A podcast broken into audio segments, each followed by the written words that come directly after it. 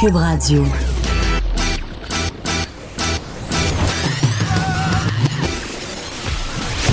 Pour elle, il n'y a jamais de mauvaise question. De 13 à 15. Les effronter. Avec Geneviève Peterson.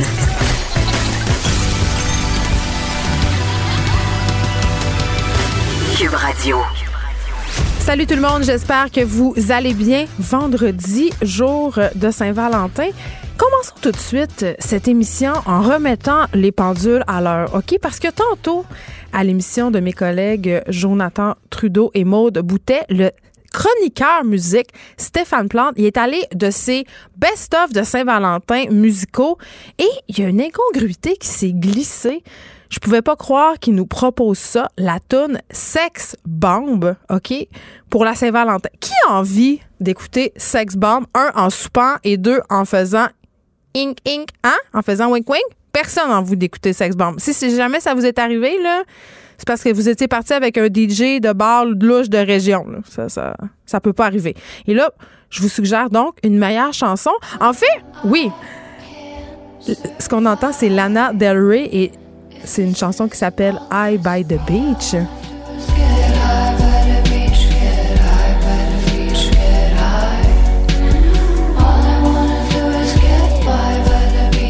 C'est pas mal meilleur pour faire des affaires que Sex Bomb. Et j'en profite pour souligner au passage que l'œuvre entière de Lana Del Rey, c'est une œuvre pour faire de la sexualité. Voilà, je l'ai dit. C'était la chose que je voulais le plus mettre au clair cette semaine. Sex Bomb, ce n'est pas une chanson pour euh, la romance. Une autre chose que je vais mettre au clair, c'est que je ne suis pas fan de la Saint-Valentin. Non, non, même si j'ai fait comme tout le monde et que j'ai posté une photo de mon couple ce matin sur les internets. Je suis suiveuse, qu'est-ce que vous voulez, je me laisse, euh, je me laisse influencer. Euh, puis je veux pas euh, être plate avec un discours qu'on a trop souvent entendu sur la Saint-Valentin, mais c'est quand même vrai. C'est une fête commerciale, OK? Vraiment, là, je sais que Master Bugarici est venu nous expliquer hier qu'il y avait des fondements euh, religieux derrière cette fête-là, que c'était une fête euh, païenne à la base et qu'on avait continué à la célébrer. Euh, mais c'est vraiment rendu une espèce de cirque, la consommation, ce qui me gosse. Puis en plus, ça s'est étendu aux enfants. Moi, il n'y a rien qui m'énerve plus que l'espèce de cycle des fêtes à l'école de mes enfants. On dirait que l'année est comme jalonné de fêtes. C'est comme le point de ponctuation de l'année scolaire. On va de fête en fête. Mon fils, hier, m'a demandé c'était quand l'Halloween. Tu sais, à un moment donné, laisse-moi une chance. Pâques est même pas encore arrivé. OK? Donc, ça me gosse. Et là, je comprends qu'il y a des éducateurs et des éducatrices en service de garde qui se servent des fêtes comme des thématiques pour faire des bricolages. Ça, je le comprends, puis c'est bien cute. Mais c'est parce que ça nous fait une pression à nous, les parents. Ce matin, je voyais ça passer.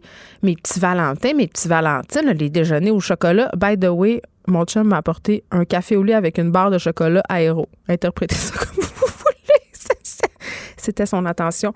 Mais il y a plusieurs personnes qui se sont levées, les petits-enfants, hein, les poussinots, les poussinets, qui se sont levés ce matin et ont découvert des déjeuners spéciaux de la Saint-Valentin.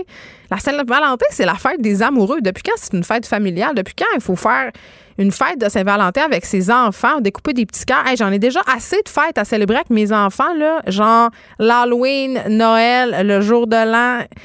Pâques, euh, hein? quasiment la fête des patriotes, là, laissez-moi tranquille avec la Saint-Valentin. Puis les enfants. C'est non. Ils sont, exclus de cette fête. C'est une fête pour faire des cochonneries. OK? Bon. Fête commerciale, donc, et fête pas pour les enfants. Et euh, je bloguais ce matin euh, sur le site Journal de Montréal, Journal de Québec, sur le fait que la Saint-Valentin, trop souvent, ça amène pas grand-chose sauf des déceptions. OK?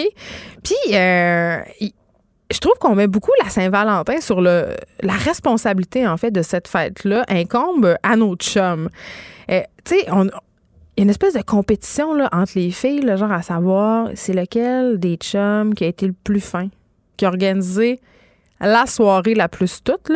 Et là, j'ai rien contre les soirées à deux, j'ai rien contre les déclarations d'amour enflammées, évidemment. Euh, j'ai rien contre la romance. Sauf que le bout où je décroche un peu, c'est justement sur l'impératif qu'on s'impose année après année, qu'on impose à nos chums au nom de cette fête-là. Tu sais, à un moment donné, c'est une année, il loue un ballon dirigeable puis il marque Je t'aime, Geneviève dessus. L'année d'après, c'est un peu tough à côté. On s'entend. Gardez les attentes pas trop hautes, la gang, parce que vous pouvez vous faire pogner à votre propre jeu. Et là, je le sais, il y a des filles qui organisent des formidables Saint-Valentin à leur chum, des petits soupers aux chandelles, puis tout le kit. Mais pour vrai, avouez que cette fête-là, ça repose en majorité sur les épaules des hommes. Et là, on a des attentes. Eh, on veut se faire inviter au restaurant. On veut, je sais pas moi, recevoir des fleurs au bureau on veut se faire masser à grandeur du corps et à un endroit en particulier, hein, dans une pièce éclairée aux chandelles.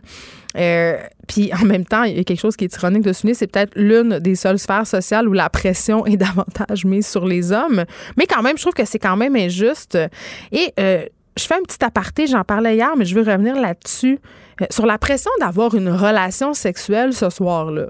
Et une relation sexuelle merveilleuse, magique et satisfaisante il y a comme, tu sais, la barre est haute là, à la Saint-Valentin. Moi, je me rappelle, un moment donné, quand j'étais plus jeune et que j'avais eu moins de réflexion sur tout ça, je pense que j'avais comme 17, 18 ou 19 ans là, dans ces eaux-là. J'étais triste parce que j'avais mes règles à la Saint-Valentin. Puis là, je me disais, mon chum, il va être déçu. Il sera pas content. Je pourrais pas livrer la marchandise. C'est-tu épouvantable? Et je suis absolument certaine qu'il y a beaucoup de femmes qui vivent cette pression-là de, se donner à la Saint-Valentin. Puis les gars aussi, là. C'est pas. Tu on pense souvent que les gars, ça leur tente tout le temps, mais c'est pas nécessairement vrai. Puis il y a ce côté aussi soirée romantique payée, là. Tu c'est pas parce que. Euh, tu sais, payé le souper, là. Autrement dit, là Monsieur, il n'a pas organisé tout ça pour ne pas avoir son anane à la fin de la soirée. Puis moi, je suis un peu rebelle dans l'âme, vous le savez. Fait que c'est pas compliqué, là. Moi, dans n'importe quelle sphère de ma vie, n'importe laquelle, si je sens ne serait-ce qu'une certaine forme d'obligation de faire quelque chose, d'aimer quelque chose, je, comme débande un peu. ça, ça va juste pas arriver. J'haïs ça, être obligé de faire des affaires, encore plus de me sentir une pression de faire du sexe parce que là, oh my God, on m'a invité au restaurant. Tu sais, je trouve que pour la sexualité, là, mettons la magie, toute la sensualité qu'il peut y avoir autour de ce moment-là, tout l'érotisme, je trouve que la planification, là, ça vient de tuer tout ça. T'as bien beau m'étendre des pétales de rose. Genre, hier, je parlais avec Master Bugarici du pétale, mon chum qui m'avait installé un espèce de chemin en pétales de rose puis une pièce éclairée aux chandelles. Je pense que c'est ça qui m'avait dérangé dans, cette affaire-là. C'est qu'en fait, c'était un chemin vers l'obligation d'aller dans le lit et de, et de faire l'amour avec ce gars-là. Ça, m'avait complètement turné off. Et je répète euh, pour les gens qui nous écoutent et les messieurs qui pourraient avoir des attentes, c'est pas parce qu'un gars paie la facture au restaurant qu'on est obligé de coucher avec le monsieur en échange. OK? on le répétera jamais assez, ça, quand même. Bon, il y a des gens qui sont pas d'accord en régie, des hommes, manifestement. c'est une blague. OK. Euh, de la partie sur la couchette. Vraiment, la Saint-Valentin, en tout cas, on va arrêter de, mettre ça sur le dos des hommes. Là. On devrait euh, aussi, euh, selon moi, annoncer nos couleurs. Tu en début de relation, là, dire c'est quoi nos attentes par rapport à la Saint-Valentin. Comme ça, il n'y aura pas de déception. Il n'y aura pas de chicane le soir au restaurant à propos du fait, t'as fait ci, t'as pas fait ça, je m'attendais à ci, je m'attendais pas à ça. Puis, by the way, quand je travaillais en restauration, j'ai quand même travaillé en restauration quelques années. La Saint-Valentin, c'était la pire soirée. C'était la soirée euh, pour laquelle on essayait tous et tous, les serveurs, de se faire remplacer. On n'avait pas envie d'aller travailler parce que c'est vraiment lourd. Un, le restaurant est jump pack et euh, les restaurateurs roulent leur table une fois de plus dans cette soirée-là. Tu sais, à Montréal, en, moyenne, là, puis même dans les autres villes, les restaurateurs vont avoir deux services. Un service vers 7 heures, un service vers 9 heures.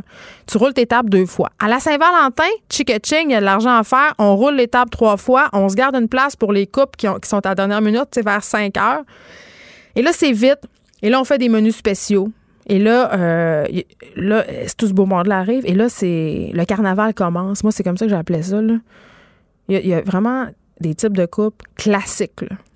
Tu as le nouveau couple qui se mange la face. Ils veulent Eux autres, ils, veulent pas manger beaucoup. Là, ils veulent pas être gonflés. Vous comprenez ce que je veux dire? Parce qu'après, oh, ça va brasser dans la couchette. Eux autres sont quand même nice à servir parce qu'ils s'en vont vite. Puis habituellement, ils laissent un bon type. Ils sont de bonne humeur. Ils laissent un bon type. Après ça, tu as les coupes euh, que ça fait vraiment longtemps qu'ils sont ensemble, puis qu'on sent vraiment qu'ils sont obligés d'être là. là. sais, ça leur tente pas ni un ni l'autre ils ne se parlent pas. Toujours fascinant. Et avec l'arrivée des téléphones intelligents, c'est encore pire parce que tu dis, ils, se textent en, ils textent en soupant, puis tu fais, c'est clair que le gars ou la fille sont en train de, texter à leurs amants et maîtresses respectives. Et by the way, parlant euh, d'amants et de maîtresses, au restaurant où je travaillais, il y avait des gars qui amenaient leur maîtresse dîner et leur femme souper le même jour pour la Saint-Valentin. Et je vous jure que c'est vrai et je vous jure que ça arrive régulièrement. Je te dis que tu as intérêt à faire comme si rien n'était quand tu es le serveur de la table parce qu'il peut se passer des affaires vraiment pas le fun. Donc, le couple qui se parle pas depuis trop longtemps et les derniers, euh, ce sont mes préférés, entre guillemets, les couples qui se chicanent. Parce que le soir de la, Saint-Valentin, il y, a, une pression d'avoir une relation sexuelle, mais il y a aussi une pression de faire un bilan. Un bilan du couple.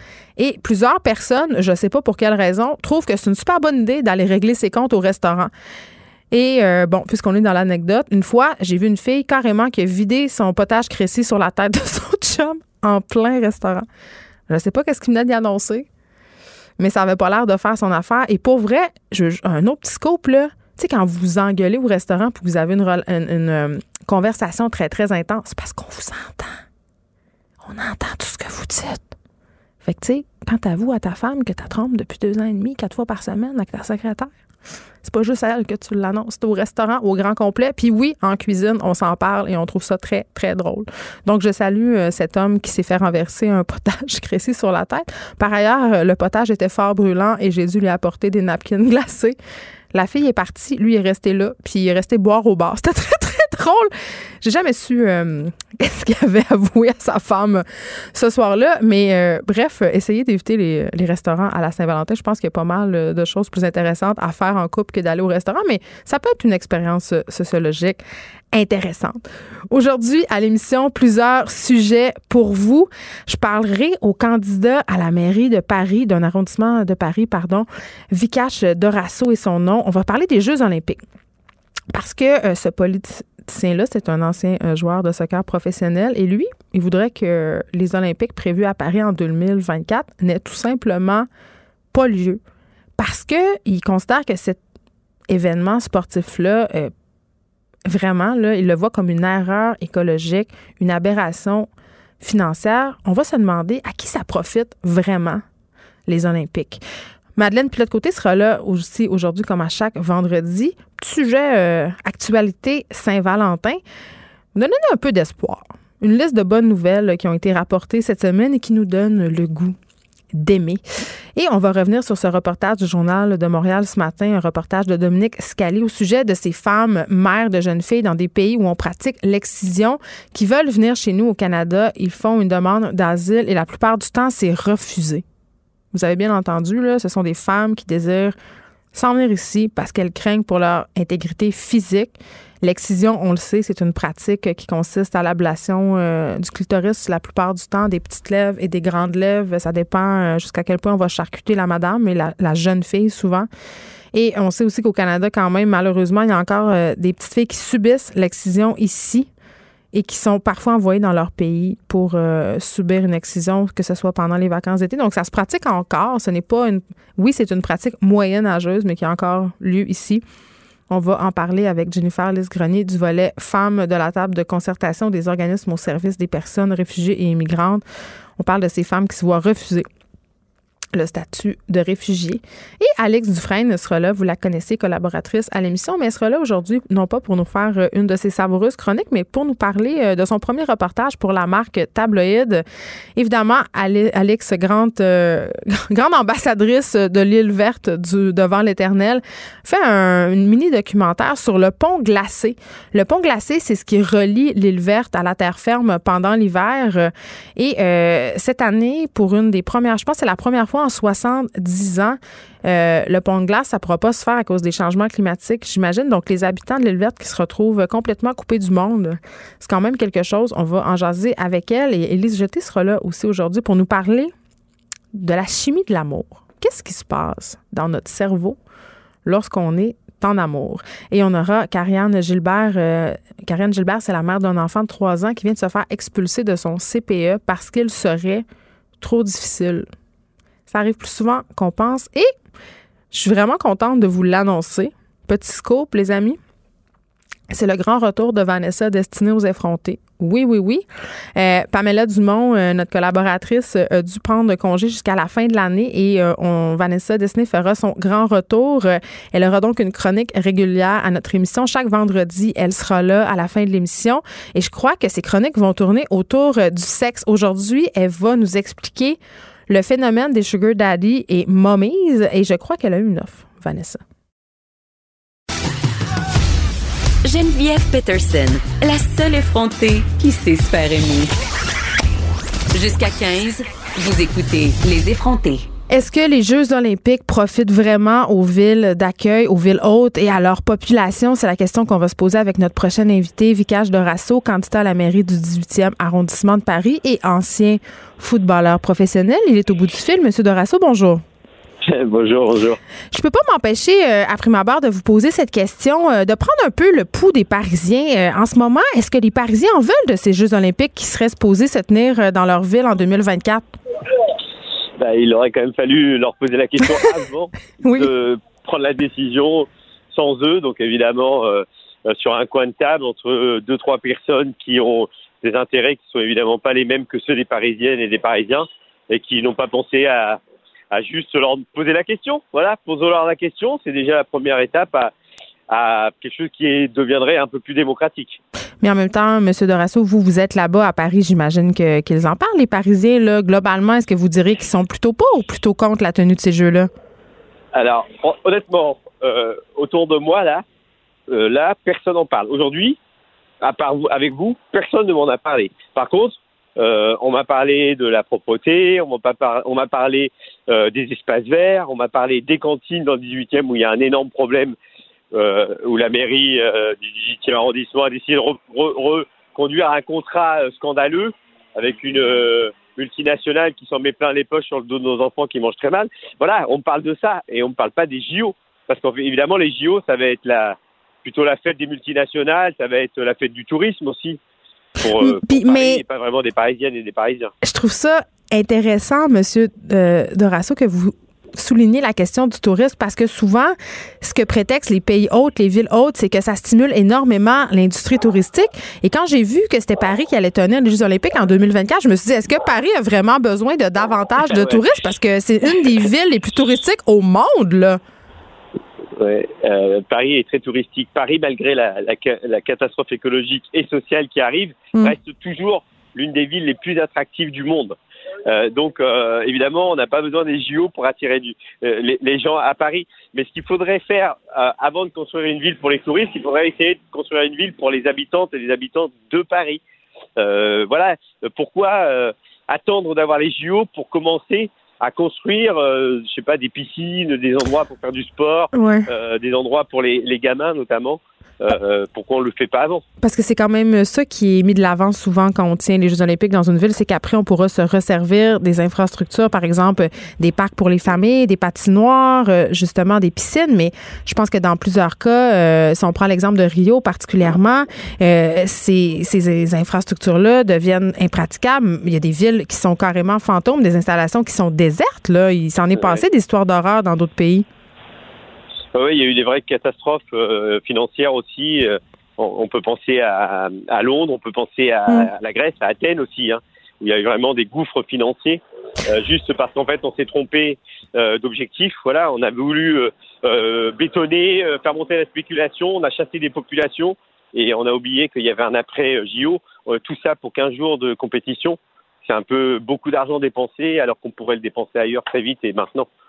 Puis ce que vous soulignez, en fait, c'est que les villes après euh, sont dans un sont plongées en quelque sorte dans un déficit qui va s'étaler sur de longues années. Et il y a quand même des déficits qui sont majeurs. Là. Si on pense à Sochi, c'est les Jeux olympiques, je crois, qui ont coûté les plus hmm. chers, 50 milliards de dollars. Hmm. Oui, oui, on veut souvent euh, montrer euh, la force de frappe d'une ville, la faire rayonner à l'extérieur, tout en ne pensant pas à l'après. C'est un peu dommage. Euh, je pense qu'il y a beaucoup beaucoup de choses à faire aujourd'hui et pas que euh, euh vers, vers, la consommation, vers aussi euh, juste ce village olympique. Je veux dire, Paris est très grand et Paris mm. mérite qu'on s'intéresse à tout Paris et tous les habitants. Il n'y a pas de, y a, je sens, je sens dans Paris qu'il y a un, un pari des touristes et un pari des oubliés, des exclus. À quoi il pourrait ressembler, selon vous, le déficit de la ville de Paris, M. Dorasso, si, avec cette tenue-là des Jeux olympiques? J'ai pas, j'ai pas compris votre question, pardon. À quoi le déficit parisien pourrait ressembler avec la tenue des Jeux olympiques? Ah, je, je sais pas. En tout cas, dès les premiers euh, les premiers euh, euh, lancements des constructions, mm. là, par exemple la, première piscine, c'est déjà mal budgété, ça va coûter bien plus cher et c'est nous qui payons les, les, Parisiens les pots cassés. Quoi. Donc déjà, dès le début, mm. on va, on va éclater les budgets. Mais parlons de budget quand même, parce que vous évoquez euh, pour vous opposer à la tenue de ces Jeux olympiques-là la question écologique, et je crois que c'est la question qui interpelle beaucoup de, personnes dans le monde, les Parisiens aussi, évidemment. Paris quand même a présenté initialement un budget éco-responsable, non? Euh, disant euh, qu'elle avait déjà 95% des infrastructures sportives, qu'on avait seulement besoin de construire un centre aquatique, un village olympique et un espèce de media center, mais pas de nouveau stade. Est-ce que c'est ça qui se passe? Bah, il va y avoir euh, des, une piscine olympique et d'autres infrastructures qui vont être obligatoirement euh, euh construites.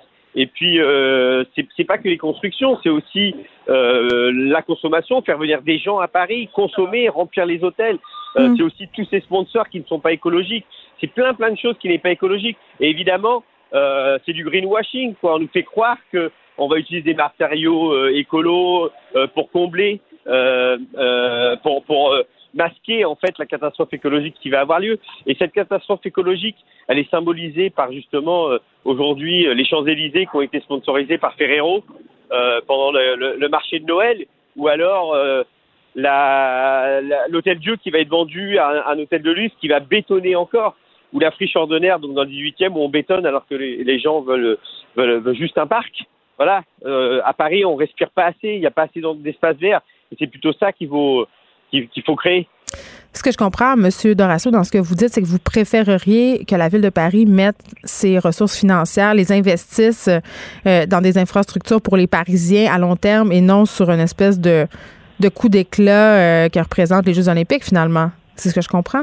Oui, oui, oui. Et surtout qu'elle s'intéresse aux classes populaires, aux gens qui euh, sont dans la précarité, dans la pauvreté, quand moi je fais du porte-à-porte aujourd'hui, euh, quand je vais dans les euh, voir les, les, gens qui sont dans leur logement mm. social et ils nous disent regardez dans quelles conditions on vit, regardez euh, la propreté en bas de chez nous, c'est souvent vendu à, à du privé qui ne, ne, ne, nettoie pas correctement. Il y a, il y a des quartiers dans Paris où c'est propre, il y a des quartiers où c'est pas propre et c'est toujours les mêmes quartiers qui ne sont pas propres, c'est les quartiers où il y a les classes populaires. Très bien. Vicage de Rasso, merci de nous avoir parlé. Côte de liste pour les élections municipales à Paris, ancien footballeur professionnel. Et euh, quand même, c'est assez intéressant euh, ce qui est soulevé ici. D'ailleurs, M. de Rasso, c'est pas le seul à, émettre euh, quand même des bémols par rapport à la tenue de Jeux olympiques. Il y a plusieurs sportifs aussi. si on se rappelle, les Jeux Sochi, il y a des sportifs américains qui sont sortis pour dire que c'était les Jeux olympiques rouge à lèvres. C'est-à-dire qu'il y avait tellement de poudre aux yeux qui était jetée à la face de la population que c'en était ridicule. Il y avait des Qui, qui, avaient honte d'être là parce que, euh, et M. Dorasso l'a bien souligné, euh, pendant qu'on investit des milliards de dollars euh, dans les infrastructures, dans la tenue de ces Jeux-là, dans les constructions, dans de la promotion, dans des droits télévisuels aussi qui sont énormes, ça peut frôler le milliard de dollars, eh bien, il y a des populations autour des villages olympiques qui crèvent. Il y a des gens qui sont dans la misère et cet argent-là n'est pas investi à long terme pour entretenir, si on veut, les filets sociaux des différents pays où on tient des Jeux olympiques. Et là, on parle pas des pays euh, qui ne sont pas démocratiques ou peuvent parfois se tenir des Olympiques euh, et dont les résultats sont douteux. Euh, il y a des sportifs quand même qui disent que les Jeux olympiques devraient mourir. Est-ce que les Jeux olympiques devraient mourir? Je ne sais pas, mais sous leur forme actuelle, je crois néanmoins que ça mériterait véritablement d'être revisité? Est-ce que ça serait possible de faire des Jeux olympiques dans des infrastructures qui sont déjà existantes? Est-ce qu'on pourrait faire des Jeux olympiques responsables, des Jeux olympiques à moindre coût? Est-ce qu'on a besoin de tout ça? Est-ce qu'on a besoin de délocaliser des populations, de briser euh, des écosystèmes? Je ne pense pas. Moi, je pense qu'on est rendu ailleurs. Dans la crise climatique qu'on traverse, c'est tout simplement plus viable de tenir les Olympiques tels qu'on les a connus. Les effronter. Avec Geneviève Peterson. Les vrais enjeux. Les vraies questions. Vous écoutez. Les effronter. Madeleine Pilote Côté Bonjour, joyeux Saint-Valentin, Geneviève. Ah, tu le sais que j'aille ça. je sais, c'est pour ça que je te le souhaite. Mais c'est correct, passer la Saint-Valentin avec toi, il y a des choses pires que ça dans la vie. Surtout qu'aujourd'hui, tu vas revenir sur une euh, série de nouvelles d'actualité qui nous donnent envie d'aimer. Ben oui. J'adore ça. Qui nous fait croire à l'amour, les nouvelles qui nous font croire à l'amour, je veux dire, c'est important parce qu'il y a des bonnes nouvelles dans la vie, puis il faut, faut s'y attarder. Ben, surtout que dans nos médias, euh, puis pas dans nos médias à nous en particulier, dans les médias, c'est sûr qu'on on met beaucoup le, on axe beaucoup sur les mauvaises nouvelles et les choses euh, qui sont dont terribles. Je trouve que ça fait du bien. C'est comme un petit baume euh, ben oui, de positivisme. On a le meilleur prétexte aujourd'hui, c'est la Saint-Valentin. On va s'y attarder. Donc, on commence avec euh, des terrains abandonnés qui sont réservés aux itinérants en Californie ainsi que en Australie, Geneviève. Oh. Et je trouve ça très intéressant. C'est quelque chose qu'on n'a pas ici. Donc, c'est des terrains, soit des stationnements ou encore des terrains vagues qui vont être transformés en resort pour itinérants c'est comme ça que j'appelle ça. Donc, c'est des endroits où ils vont avoir euh, à peu près toutes les ressources pour mener une bonne vie. Et aussi, c'est des endroits où ils vont pouvoir euh, rester euh, quand même longtemps, c'est-à-dire des années. C'est pas pour quelques nuits, là, comme les refuges qu'on peut voir à l'intérieur, par exemple, ici à Montréal. ça pourrait, évidemment, ça serait peut-être plus compliqué d'offrir des terrains aux itinérants ici à cause de la rigueur de nos hivers. Mais, anecdote, quand je suis allée en Inde passer du temps, il y avait un truc que j'ai trouvé vraiment, vraiment formidable en Inde il y a des castes, malheureusement. Mm. Euh, c'est encore, euh, même si le gouvernement fait tout en son pouvoir pour que ces castes-là soient abolis, ben dans la tête des gens, ça reste très encore. séparé. Oui, puis il y a la caste des Dalits, donc la caste des intouchables. Et souvent, euh, ce sont vraiment les parents de la société. ils vivent dans la rue, ils n'ont pas vraiment d'endroit où aller. Et j'étais dans le Gujarat, je donnais une conférence dans une université là-bas. Mm. Et sur le terrain de l'université, ils permettaient aux familles Dalits de s'installer, d'installer un campement en autant qu'ils euh, contribuent en entretenant les terrains. Ben c'est une très belle Ça fonctionnait très très bien. Ben certainement puis c'est dans ces terrains-là là, en Californie et en Australie, c'est aussi ça qu'on va mettre de l'avant donc la participation de ceux qui vont y habiter. On va trouver des douches solaires, des jardins euh, pour produire de la nourriture, des fleurs, une cuisine, des tables à manger communes. Donc on mise vraiment sur la participation de ces gens-là là, pour mousser le sentiment d'appartenance au lieu euh, dans lequel ils vont vivre là, pour euh, quelques années et je trouve ça très intéressant d'ailleurs en Australie là ce projet-là va s'étendre Hein. On parle de 600 stationnements en Australie euh, dans les prochaines années là, qui vont être occupés par euh, ces, euh, ces gens-là, ces itinérants-là. Et on sait qu'en Californie, c'est majoritairement les femmes noires qui sont itinérantes. Et donc, qu'elles se retrouvent ensemble d'une façon un peu plus protégée aussi, c'est très bénéfique pour elles. Oui, parce que j'imagine aussi qu'en plus de bénéficier d'une certaine protection, Madeleine, ces, ces personnes-là bénéficieront aussi de peut-être services psychosociaux. J'imagine qu'il doit y avoir de l'aide oui, pour il y a des, effectivement, il y a des, il y a des ressources il va même avoir des infirmiers, des infirmières aussi pour euh, donc vraiment couvrir là, tous les aspects d'une vie euh, saine et du moins de leur donner les, outils là, pour qu'elles qu'elles s'en sortent éventuellement. Sinon, euh, à Genève, je trouve ça intéressant aussi, il y a un nouveau projet qui féminise les panneaux de signalisation pour plus d'égalité. OK. Tu sais, les panneaux de signalisation. Il y a d'autres choses à faire avant ça, il me semble. En tout cas, pour la lutte à Genève, à Genève, ils sont peut-être rendus plus loin, mais je trouve J'en doute. J'en doute. Mais je trouve ça intéressant de voir que dans l'espace public, on porte une attention particulière euh, au, à la représentation de genre. Et donc, euh, si on se rappelle les, euh, les, les pancartes là, de passage piéton, par exemple ici, ça va souvent soit juste être un homme ou un homme et une femme, un couple hétéronormatif. Mais à Genève, on a eu le souci de d'inclure un peu plus de diversité dans l'environnement urbain. Donc, on peut retrouver des panneaux, par exemple, avec une femme enceinte, une personne âgée, des couples homosexuels, deux femmes, par exemple. Donc, vont remplacer la moitié de ces panneaux de passage piéton-là pour des panneaux euh, moussant un peu plus la diversité. Moi, je veux juste dire euh, qu'ici même à Cube, Madeleine Pilote Côté, on fait notre part. On mm. a des toilettes non genrées. Je, suis bien d'accord. Je les utilise même. Oui, avec euh, le petit pictogramme là, non genre. Ben, en fait, c'est pas vrai que c'est non genré. C'est mix parce que la fille porte quand même une jupe, mais on, sait pas. C'est peut-être aussi le garçon qui porte une jupe, mais on fait notre part. Ben oui, puis c'est la meilleure chose. Moi, j'ai toujours eu hâte d'avoir des toilettes euh, non genrées, des toilettes mixtes. Mais moi, je me pose la question pour vrai. Euh, particulièrement, là, on digresse un peu, mais je trouve ça intéressant qu'on en parle, particulièrement à propos des toilettes non genrées. Mm-hmm. Euh, quand ce sont des toilettes uniques, c'est-à-dire euh, une porte qui se barre où moi je peux entrer, où mon collègue masculin peut entrer, je trouve ça particulièrement euh, correct. Pour ce qui a trait aux toilettes où il y a plusieurs cabines, le fait de faire des toilettes non genrées on dirait que là, j'ai un, j'ai un petit bug parce que je me dis, au niveau de ma sécurité ou de d'être envahi dans mon intimité peut-être par des hommes quand je vais aux toilettes, ça, on dirait que ça me tente pas vraiment. Je trouve que c'est un espèce de safe space. Euh, ouais, c'est souvent ce qui est des toilettes où Mhm. on a plusieurs cabines, je le répète. là. Mhm. Moi, personnellement, euh, j'ai tendance à penser que c'est une bonne chose d'être séparé. Ouais, Imagine je- dans un bar, tu sais comment ça pourrait devenir lourd. Oui, oui, je, com- je comprends. Parce qu'il y a certains bars que c'est ça, puis ça, c'est très, très lourd. Oui, les oui, toilettes. je comprends tout à fait qu'on peut se sentir un peu moins en sécurité dans des, dans des toilettes mixtes là, où il y a plusieurs cabines. Mais après ça, je pense que ça va plus loin, puis serait d'éduquer plus loin la population à raison. ne, pas, à ne pas agresser les gens dans des toilettes, euh, même si vous voyez une fille et vous êtes un homme. Et donc, C'est vrai que pas agresser, c'est quand même la base. mais c'est vrai, tu sais, dans un monde où il n'y en aurait pas d'agression, ben, on n'aurait pas peur d'aller aux toilettes euh, avec des gars. Oui, mais c'est pas aussi que j'ai peur, c'est euh, c'est le fait que, je sais pas, j'ai vraiment envie euh, que quelqu'un m'entende pisser en même temps? Ou, euh, ou décoller ta, C'est ta serviette c'est tout sanitaire. du socio-constructivisme dans le fond. Puis quand je veux souligner au passage que quand une trop longue file à la toilette, euh, Ben oui, je par vais dans exemple. celle des gars, puis que les gars d'habitude sont super mal à l'aise. Ben mais je oui. regarde pas votre pénis, la gang. Mais dans on un spectacle, euh, les femmes, allez dans la toilette des gars, sinon vous allez manquer. Mais ça, euh, on va tous vous allez manquer manquer le la deuxième partie du spectacle. Euh, sinon, euh, il y a un village pour les enfants abandonnés qui a été créé en 2015 par un Mais Suisse ça, ça me donne pas le goût d'aimer, ça me donne le goût de pleurer. qui s'appelle. Ben, ça donne le goût d'aimer ces enfants-là, Geneviève. Oui, on en veut plus. On veut les aimer, on veut les aider. Donc, il a fondé avec sa compagne, Monsieur Hubert, le village des enfants de l'Atlas. Donc, ce village situé aux environs de Marrakech, entièrement consacré aux enfants abandonnés. Donc, depuis 2015, euh, il y, a, il y a des jeunes qui vont habiter là. Et à ce jour, il y a 110 jeunes bénéficiaires qui sont logés, nourris, éduqués, soignés. On parle d'une véritable forteresse là, qu'est le village et qui a été construit à cette fin à la, pour aider ces jeunes-là à, à entrer dans la vie adulte puis d'avoir des, des ressources. Donc lui, c'est un ancien entrepreneur dans le secteur des assurances qui a dépensé comme une bonne partie de ses biens. On parle de 2 millions d'euros pour créer ça.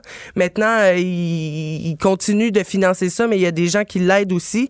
C'est vraiment pour offrir à la jeunesse marocaine abandonnée un avenir meilleur. Donc, il compte sur les dons pour poursuivre sa mission, ça c'est certain.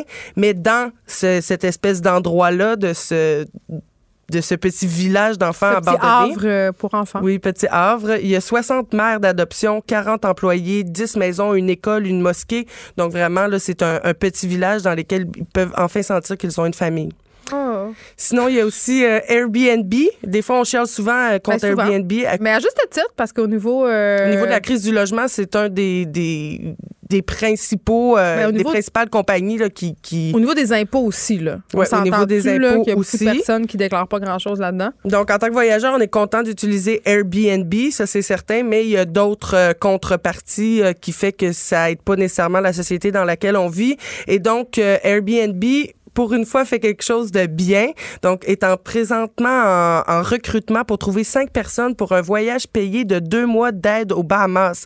Hein? Oui, il y a l'ouragan Dorian, euh, qu'on le sait, en septembre, a ravagé les Bahamas. Et donc là, euh, Airbnb est en période de recrutement, cherche des gens, cinq personnes pour aller passer deux mois là-bas et pour aider à reconstruire le pays et aider euh, à, à les gens là-bas et aider aussi à ce que les touristes reviennent dans le pays pour aider l'économie. Tu sais quoi, Madeleine, quand je vois passer des initiatives comme ça, euh, je me demande tout le temps qu'est-ce que la marque a gagné là-dedans? Ben, c'est sûrement de la très bonne pub. C'est hein? ça. C'est sûrement de la très bonne pub, mais ça, ça a arrêté, euh, ça, ça, c'est venu chercher mon attention, ça c'est certain.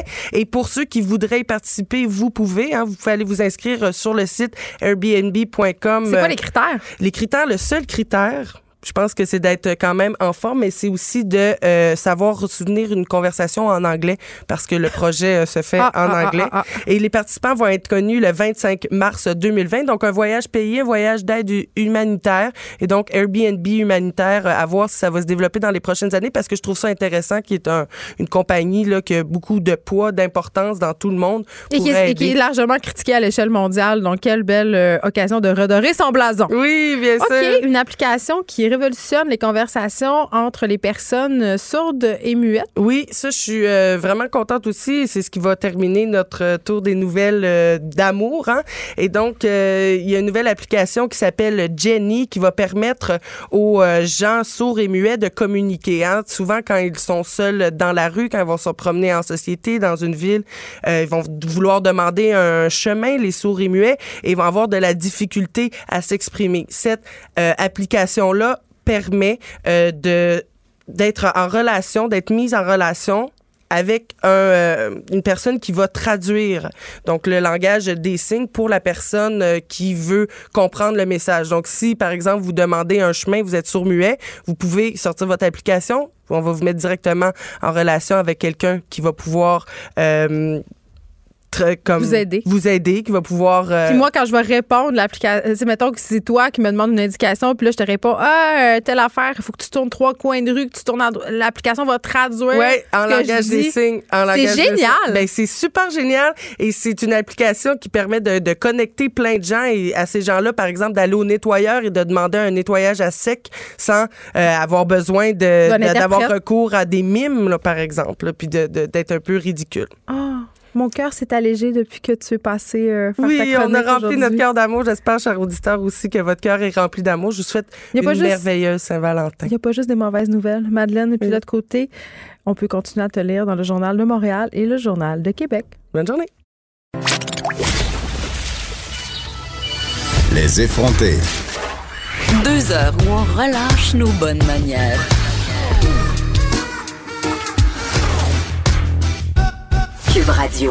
Alors, à moins que vous viviez sous une roche, vous savez que l'humoriste Guy Nantel s'est lancé dans la course pour briguer euh, la chefferie du Parti québécois. C'est une candidature qui fait jaser énormément et qui est commentée allègrement.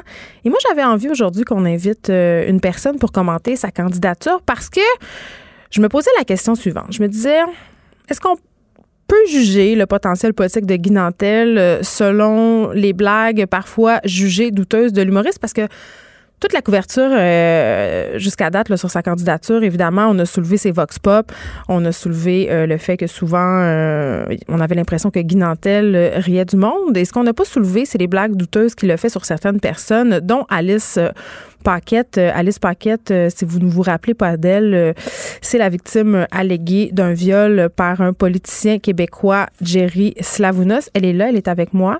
Bonjour Alice. Allô Geneviève. un, je voulais te remercier d'avoir accepté mon invitation à venir parler de tout ça parce que quand même c'est lourd, on va se le dire. Mm garde, ma première question va être assez simple. Quand tu as appris que Guy Nantel se lançait dans la course à la chefferie du PQ, Comment tu t'es sentie? Euh, la première chose que je me suis dit, c'est comme, oh mon Dieu, je vais avoir à revoir son visage partout, ça me tente pas. Euh, en 2017, quand j'ai appris que Guy Nantel allait parler de, de, mon agression dans son spectacle, j'étais déjà pas dans une, dans une bonne passe. Hmm. Puis euh, ça m'a vraiment, euh, ça l'a pas aidé à, à ma cause, disons. Euh, puis on peut se questionner sur les intentions d'un homme qui dit rire de tout le monde égal, comme si les groupes les plus précaires ou les plus marginalisés de notre société avaient les mêmes outils et les mêmes possibilités que lui pour se défendre, puis moi, je les avais pas. J'étais juste... Euh, en fait, j'ai fait plusieurs entrevues quand j'ai dénoncé. J'ai mentionné ma santé mentale, j'ai mentionné le travail du sexe. Euh, puis il a fait cette blague-là en connaissance de cause. C'est quoi la blague qu'il avait fait exactement? Est-ce que tu t'en rappelles? Euh, il a fait référence à moi comme la fille qui a couché avec le ministre libéral. Il l'avait d'ailleurs appelé Souvlaki. Slouvaki, ouais, c'est ça. Euh, donc, c'est ça. Ben, je l'avais écrit dans un statut. J'ai pas couché avec lui. Il m'a violé. Euh, puis j'ai, j'étais un, dans un bout où j'avais plus envie d'expliquer tranquillement et patiemment pourquoi c'était pas drôle. Euh, Mais tu avais réagi quand même sur les médias J'avais réagi, ouais. Puis à ce moment-là, j'étais à l'hôpital en plus. C'est. Euh, tu recevais des soins pour ta santé mentale? Pour ma santé mentale parce que euh, quand j'ai dénoncé, j'ai fait un choc post-traumatique. Puis à partir de là, j'ai pendant jusqu'à aujourd'hui, en fait, là, ça fait un an et deux mois que je suis sobre, mettons, puis que ma santé mentale est, ça va vraiment bien, puis que je peux regarder ça comme le passé. Hmm. Mais euh, c'est ça, j'étais j'étais à l'hôpital, puis en plus, je me souviens, j'étais à la cafétéria en bas, puis je me disais bon, le retour sur les front pages, puis il y avait deux hommes à côté de moi avec leurs journaux qui qui lisait l'article, l'article sur moi, puis ça me tentait plus. Là. J'étais épuisée. Je venais de passer euh, la dernière année à me faire traîner dans la boue euh, pour toutes sortes de raisons. Puis là, ça recommençait. Fait que j'étais épuisée. Guy Dantel, euh, dans son numéro, fait référence au fait que tu faisais du travail du sexe. Mm-hmm. Il a parlé de consentement sexuel. Il a dit, après, quand il a réagi au post Facebook que tu as fait pour dénoncer sa blague, on n'est pas en train de dire que c'est correct de violer une prostituée. Mais quand on parle de consentement mm. sexuel, le bout où ça pourrait être l'emploi de la fille de coucher avec le monsieur a quand même rapport dans l'histoire. C'est comme apprendre que mon chum a mangé une volée dans un bar. Tu vas capoter.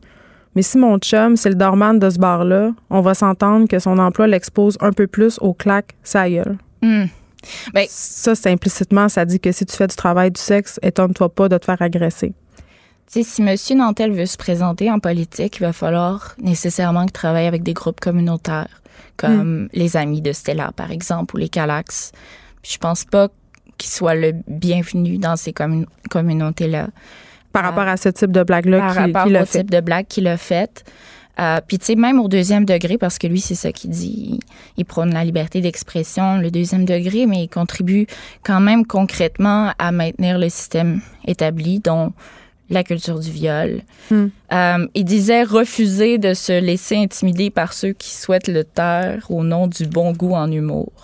Mais. Euh, un autre défenseur de la liberté d'expression. C'est ça. Euh, il a dit que c'était son devoir de résister à la censure et que hmm. tout le monde avait, avec un minimum d'intelligence, est assez raisonnable pour comprendre qu'on est dans la caricature. moi, alors, je dois pas être assez. Il traite de niaiseuse? Ouais. C'est pas mal ça, parce que mm. ces, prouesses caricaturales m'ont fait mal. Bon. Est-ce que. Euh, est-ce que Guy Nantel a déjà tenté d'entrer en communication avec toi, de te parler? Jamais. Jamais. Euh, j'aurais voulu le faire. J'avais des, euh, des contacts qui pouvaient entrer en contact avec lui, qui lui ont demandé personnellement. T'aurais voulu t'expliquer, en fait. J'aurais voulu m'expliquer. J'aurais voulu lui dire combien j'avais mal à quel point ça me tentait plus. Euh, j'ai mentionné l'hôpital. Euh, j'ai euh, j'ai passé un mois à me coucher le soir puis à entendre le monde rire dans ma tête. Rire de toi? Ben, tu sais, j'entendais des salles pleines rire. Puis ça me. Ça, ça c'est ça. Je, je comprends pas à quel point on veut s'acharner au nom de, de, de je sais pas quoi, en fait, parce que la liberté d'expression, ben, c'est ça. ça se cache derrière les capacités inégales à pouvoir se défendre. Puis euh, je vois pas comment une personne comme ça peut diriger un parti politique. Il faut pas avoir de compassion, tu sais, parce que je l'ai nommé. Hmm. Euh, puis je l'ai, je l'ai redit le 3 juin, j'avais réécrit un statut Facebook parce que ça faisait un an, ma tentative de suicide. Puis, euh, évidemment, j'ai pas fait ça à cause de la blague de Guinantel. Il y a énormément de facteurs qui sont entrés en compte. Mais euh, j'en avais refait un. Puis j'aurais espéré qu'il le voit pour, pour peut-être peut-être enlever ce bout-là de, son spectacle tu sais c'est ça mais jamais il, rentré en contact avec moi puis c'est ça a juste été de vraiment très longs mois euh, après ça. Est-ce que ça nuit à, ton processus de guérison, euh, le fait d'être de, te retrouver sans ton consentement dans ce spectacle-là? Euh, oui. Oui. Euh, moi, je disais souvent que à un moment donné, j'ai tellement reçu de haine, puis j'en ai reçu encore plus après, que ce soit sorti publiquement, bon, après sa première à Guinantel. Oui, de son fan club. Oui, j'ai reçu tellement, tellement, tellement de haine. Donc, mon processus de guérison euh, par rapport à mon agression, c'est autre chose. Ça, je, je, fais une psychothérapie depuis, hmm. puis euh, ça se passe vraiment bien. Mais pour ce qui est de, de sa blague à lui, ça, je l'ai jamais avalé parce que ça l'a juste, euh, ça a juste empiré la haine que je recevais. Ceci dit, j'ai reçu beaucoup de, de messages de, de, femmes qui, euh, qui mentionnaient que, cette blague-là n'était pas par rapport à elle personnellement, mais que ça, ça leur a fait mal parce que soit qu'elles étaient travailleuses du sexe ou soit qu'elles avaient vécu une agression. Hmm. Puis euh, tu peux euh, tu peux rire de, de beaucoup de choses, euh, mais si tu veux parler de viol, ris des agresseurs, pas des pas des victimes. Puis je pense que la génération en humour aujourd'hui est euh, davantage allumée là-dessus. Euh, je je pense pas qu'une chose comme ça puisse se produire dans dans un spectacle de de de, de, cor- de Corvée qui sort de l'école nationale de l'humour. En ce moment, je pense que ça arriverait pas. là. Alice Paquet, tantôt, tu as fait référence au fait que, bon, Guy Nantel euh, s'était un peu défendu en disant que c'était de l'humour, que ça faisait partie d'un processus artistique. Il y a beaucoup de, de personnes qui croient que, évidemment, je est un autre et, et se posent la question suivante. Est-ce que on devrait tenir compte du contenu artistique, si on veut, d'une personnalité lorsque vient le temps d'évaluer sa candidature politique? Oh, euh, je sais pas. J'ai pas en tête des politiciens ou des politiciennes qui avaient euh, qui étaient artistes avant d'être. euh, Mais il y a des personnes qui ont écrit des livres, il y a des personnes qui ont tenu euh, des propos avant aussi, euh, soit Ouais. d'anciens journalistes, d'anciens chroniqueurs. Est-ce qu'on doit leur en tenir rigueur si jamais ils ont tenu des propos problématiques, selon toi? 100% euh, Puis ça se fait de plus en plus. Hein. Dans les dernières élections, on a vu. euh, ils sont allés chercher, euh, mettons, dans les euh, archives euh, Twitter ou Facebook. Oui, mais ça fait très beaucoup. Souvent aussi, on cherche tu sais, le cadavre dans le garde-robe. Ouais, puis évidemment que les gens peuvent changer, puis que, euh, tu sais, euh, intellectuellement, on, fait des, on chemine, Mm. mais euh, quand tu tiens des, des propos qui qui rabaissent une, une partie de la population qui est qui est marginalisée, comme les femmes voilées, Vulnérable. ouais, la- une- des gens vulnérables. Puis Guy Dantel, justement, pour ce qui est des femmes voilées, il s'attaque à elles aussi, tu sais. Puis c'est pas du tout une communauté en ce moment qui a le, qui a le dernier mot sur... euh, Ni qui a bonne presse. non, ni qui ont, ils ont pas bonne presse. Puis euh, quand tu quand tu ris ou quand tu parles de personnes qui n'ont pas la possibilité au- ni de sortir publiquement ou ni de, de qui ont même pas accès à des, des, des services psychologiques pour pouvoir euh, pallier à tout ça. Oui, parce que tu l'as dit, t- t'avais pas la force de défendre. Non, non. Euh, j'étais, j'étais vraiment fatiguée. Euh, puis je, je pense pas que. Je pense que si c'était arrivé là, mettons, je, j'aurais été capable de parler, puis j'aurais été capable de bien m'exprimer. Puis euh, la communauté des travailleuses du sexe, notamment, euh, le message qui a passé, c'était euh, t'es une prostituée, donc c'est pas un viol. Hmm. Puis Tu l'as cherché. tu l'as cherché. Fait que c'est déjà compliqué quand t'es une femme. Hmm. Point.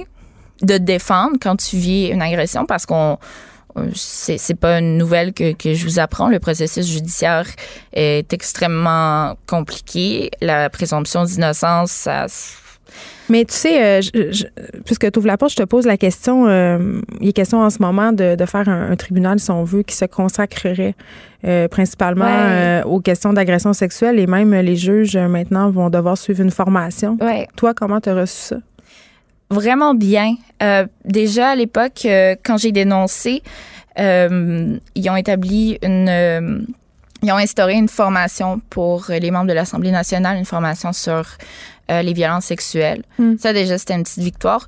Puis pour ce qui est des juges ou du système de justice, euh, la présomption d'innocence, ce que ça veut dire, c'est que moi, si je dénonce, mon agresseur, il peut ne pas dire un mot, puis ça va être ma parole contre un, contre rien du tout. Donc, si on peut modifier à l'intérieur du système de justice pour que ce soit plus simple pour nous, ben tant mieux, tant mieux si, si- parce que je pense qu'il y a des zones floues aussi euh, pour plusieurs personnes. Tu sais, j'avais déjà parlé de de la victime parfaite qui, qui se fait agresser dans une ruelle. euh, Oui, celle qui se défend avec son canif. Tu Ouais, utilisé cette image-là à l'époque. J'avais utilisé cette image-là, Mm. mais euh, parfois, c'est souvent, c'est plus insidieux, tu sais. Euh, oui, puis il y a des zones grises dans, dans la question du consentement aussi. Tu sais, euh, puis il y avait la docteure, la psychiatre Muriel Salmona qui avait fait un, qui fait encore des recherches sur les chocs psychotraumatiques. Mm. beaucoup de victimes d'agressions sexuelles vont raconter avoir perdu le contrôle de leur corps comme une sorte de paralysie. Euh, mais euh, chimiquement, il a été capable de démontrer que c'était euh, que, que, le cerveau sécrétait quelque chose qui ressemblait à de la kétamine. Quand mm. tu te sens en danger, ton corps, c'est comme tu te protèges des, des, des arrêts cardiaques ou tu, tu, ton corps, il veut te protéger. Donc, ton corps, tu as un sentiment de relâchement. ça, ça revient beaucoup chez les victimes d'agression sexuelle quand elles racontent leur agression parce qu'à un moment donné, tu dis non, arrête, non. Puis sais, peu importe, ça arrive à différents moments dans, une, dans plusieurs situations, mais ton cerveau, à un moment donné, ça va shut down littéralement parce que t'as peur, puis c'est humain, puis... Aujourd'hui, Alice, tu l'as dit, tu vas mieux. Oui. Tu collabores à différents médias. On peut te lire euh, parfois dans Le Devoir. Tu collabores aussi au magazine Ricochet. Tu étudies aussi en études autochtones à l'ICAM et tu vas être publié ce printemps. Oui, chez Del Busso. Euh, les gens m'ont pas connu comme ça.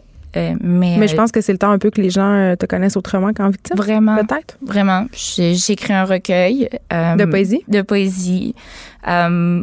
J'ai hâte. Ça fait longtemps que je travaille là-dessus. J'ai écrit une bonne partie de mon livre à l'hôpital, justement. Je m'engage à te réinviter pour venir parler d'un sujet plus plaisant que les blagues douteuses euh, de Guy Nantel. Et je souligne euh, au passage euh, que le DPCP a décidé de ne pas déposer d'accusation contre M. Slavounos mm-hmm. en 2016. Alice Paquette, merci beaucoup de nous avoir parlé. Merci. Les, les effrontés. Avec Geneviève Peterson. Les vrais enjeux, les vraies questions. Vous écoutez Les effrontés. Les femmes qui tentent de fuir un pays où elles et leurs filles courent le risque de se faire exciser se voient toujours refuser de rester au Canada malgré ce danger. Euh, j'en parle tout de suite avec Jennifer Lys Grenier, coordonnatrice du volet femmes de la table de concertation des organismes au service des personnes réfugiées et immigrantes. Madame Grenier, bonjour. Oui, bonjour, Madame Peterson. Euh, juste euh, pour qu'on soit bien au fait, de qu'est-ce qui se passe mondialement par rapport à l'excision. J'ai envie de dire qu'il faut savoir qu'en ce moment, il y a au moins 200 millions de femmes qui ont subi une forme de mutilation sexuelle dans le monde. En Afrique, une femme sur trois en a été victime et dans le monde, on estime que 3 millions de filles, pour la majorité de moins de 15 ans, risquent d'être soumises euh, à cette pratique-là à chaque année. C'est quand même des chiffres qui font peur. C'est des, des, chiffres qui sont impressionnants, effectivement. Et puis, c'est important de préciser aussi que ça ne touche pas seulement l'Afrique. Euh, en fait, euh, ça touche aussi euh, certains pays du, Moyen, du Moyen-Orient, de l'Asie, et aussi à travers les flux migratoires, ça touche aussi tous les continents maintenant, je pense, sauf l'Antarctique, donc où il y a la présence de femmes qui qui auraient euh, subi ou qui seraient à risque de subir euh, une excision. Donc, euh, ce n'est pas un problème qui concerne seulement une partie du monde, mais euh, qui concerne bien l'ensemble des, des, nations. Et c'est pourquoi il y a justement des, des, des, lignes directrices qui ont été émises par l'Organisation des Nations Unies mm. pour mener une lutte à l'international pour endiguer cette pratique d'ici 2030. Oui, parce que c'est une violation des droits humains bien évidemment. Et euh, ma question quand même, euh, puisque c'est une violation des droits humains, pourquoi le Canada n'accepte pas l'entrée de ces femmes-là et de leurs enfants au pays? C'est quoi les raisons qui sont invoquées?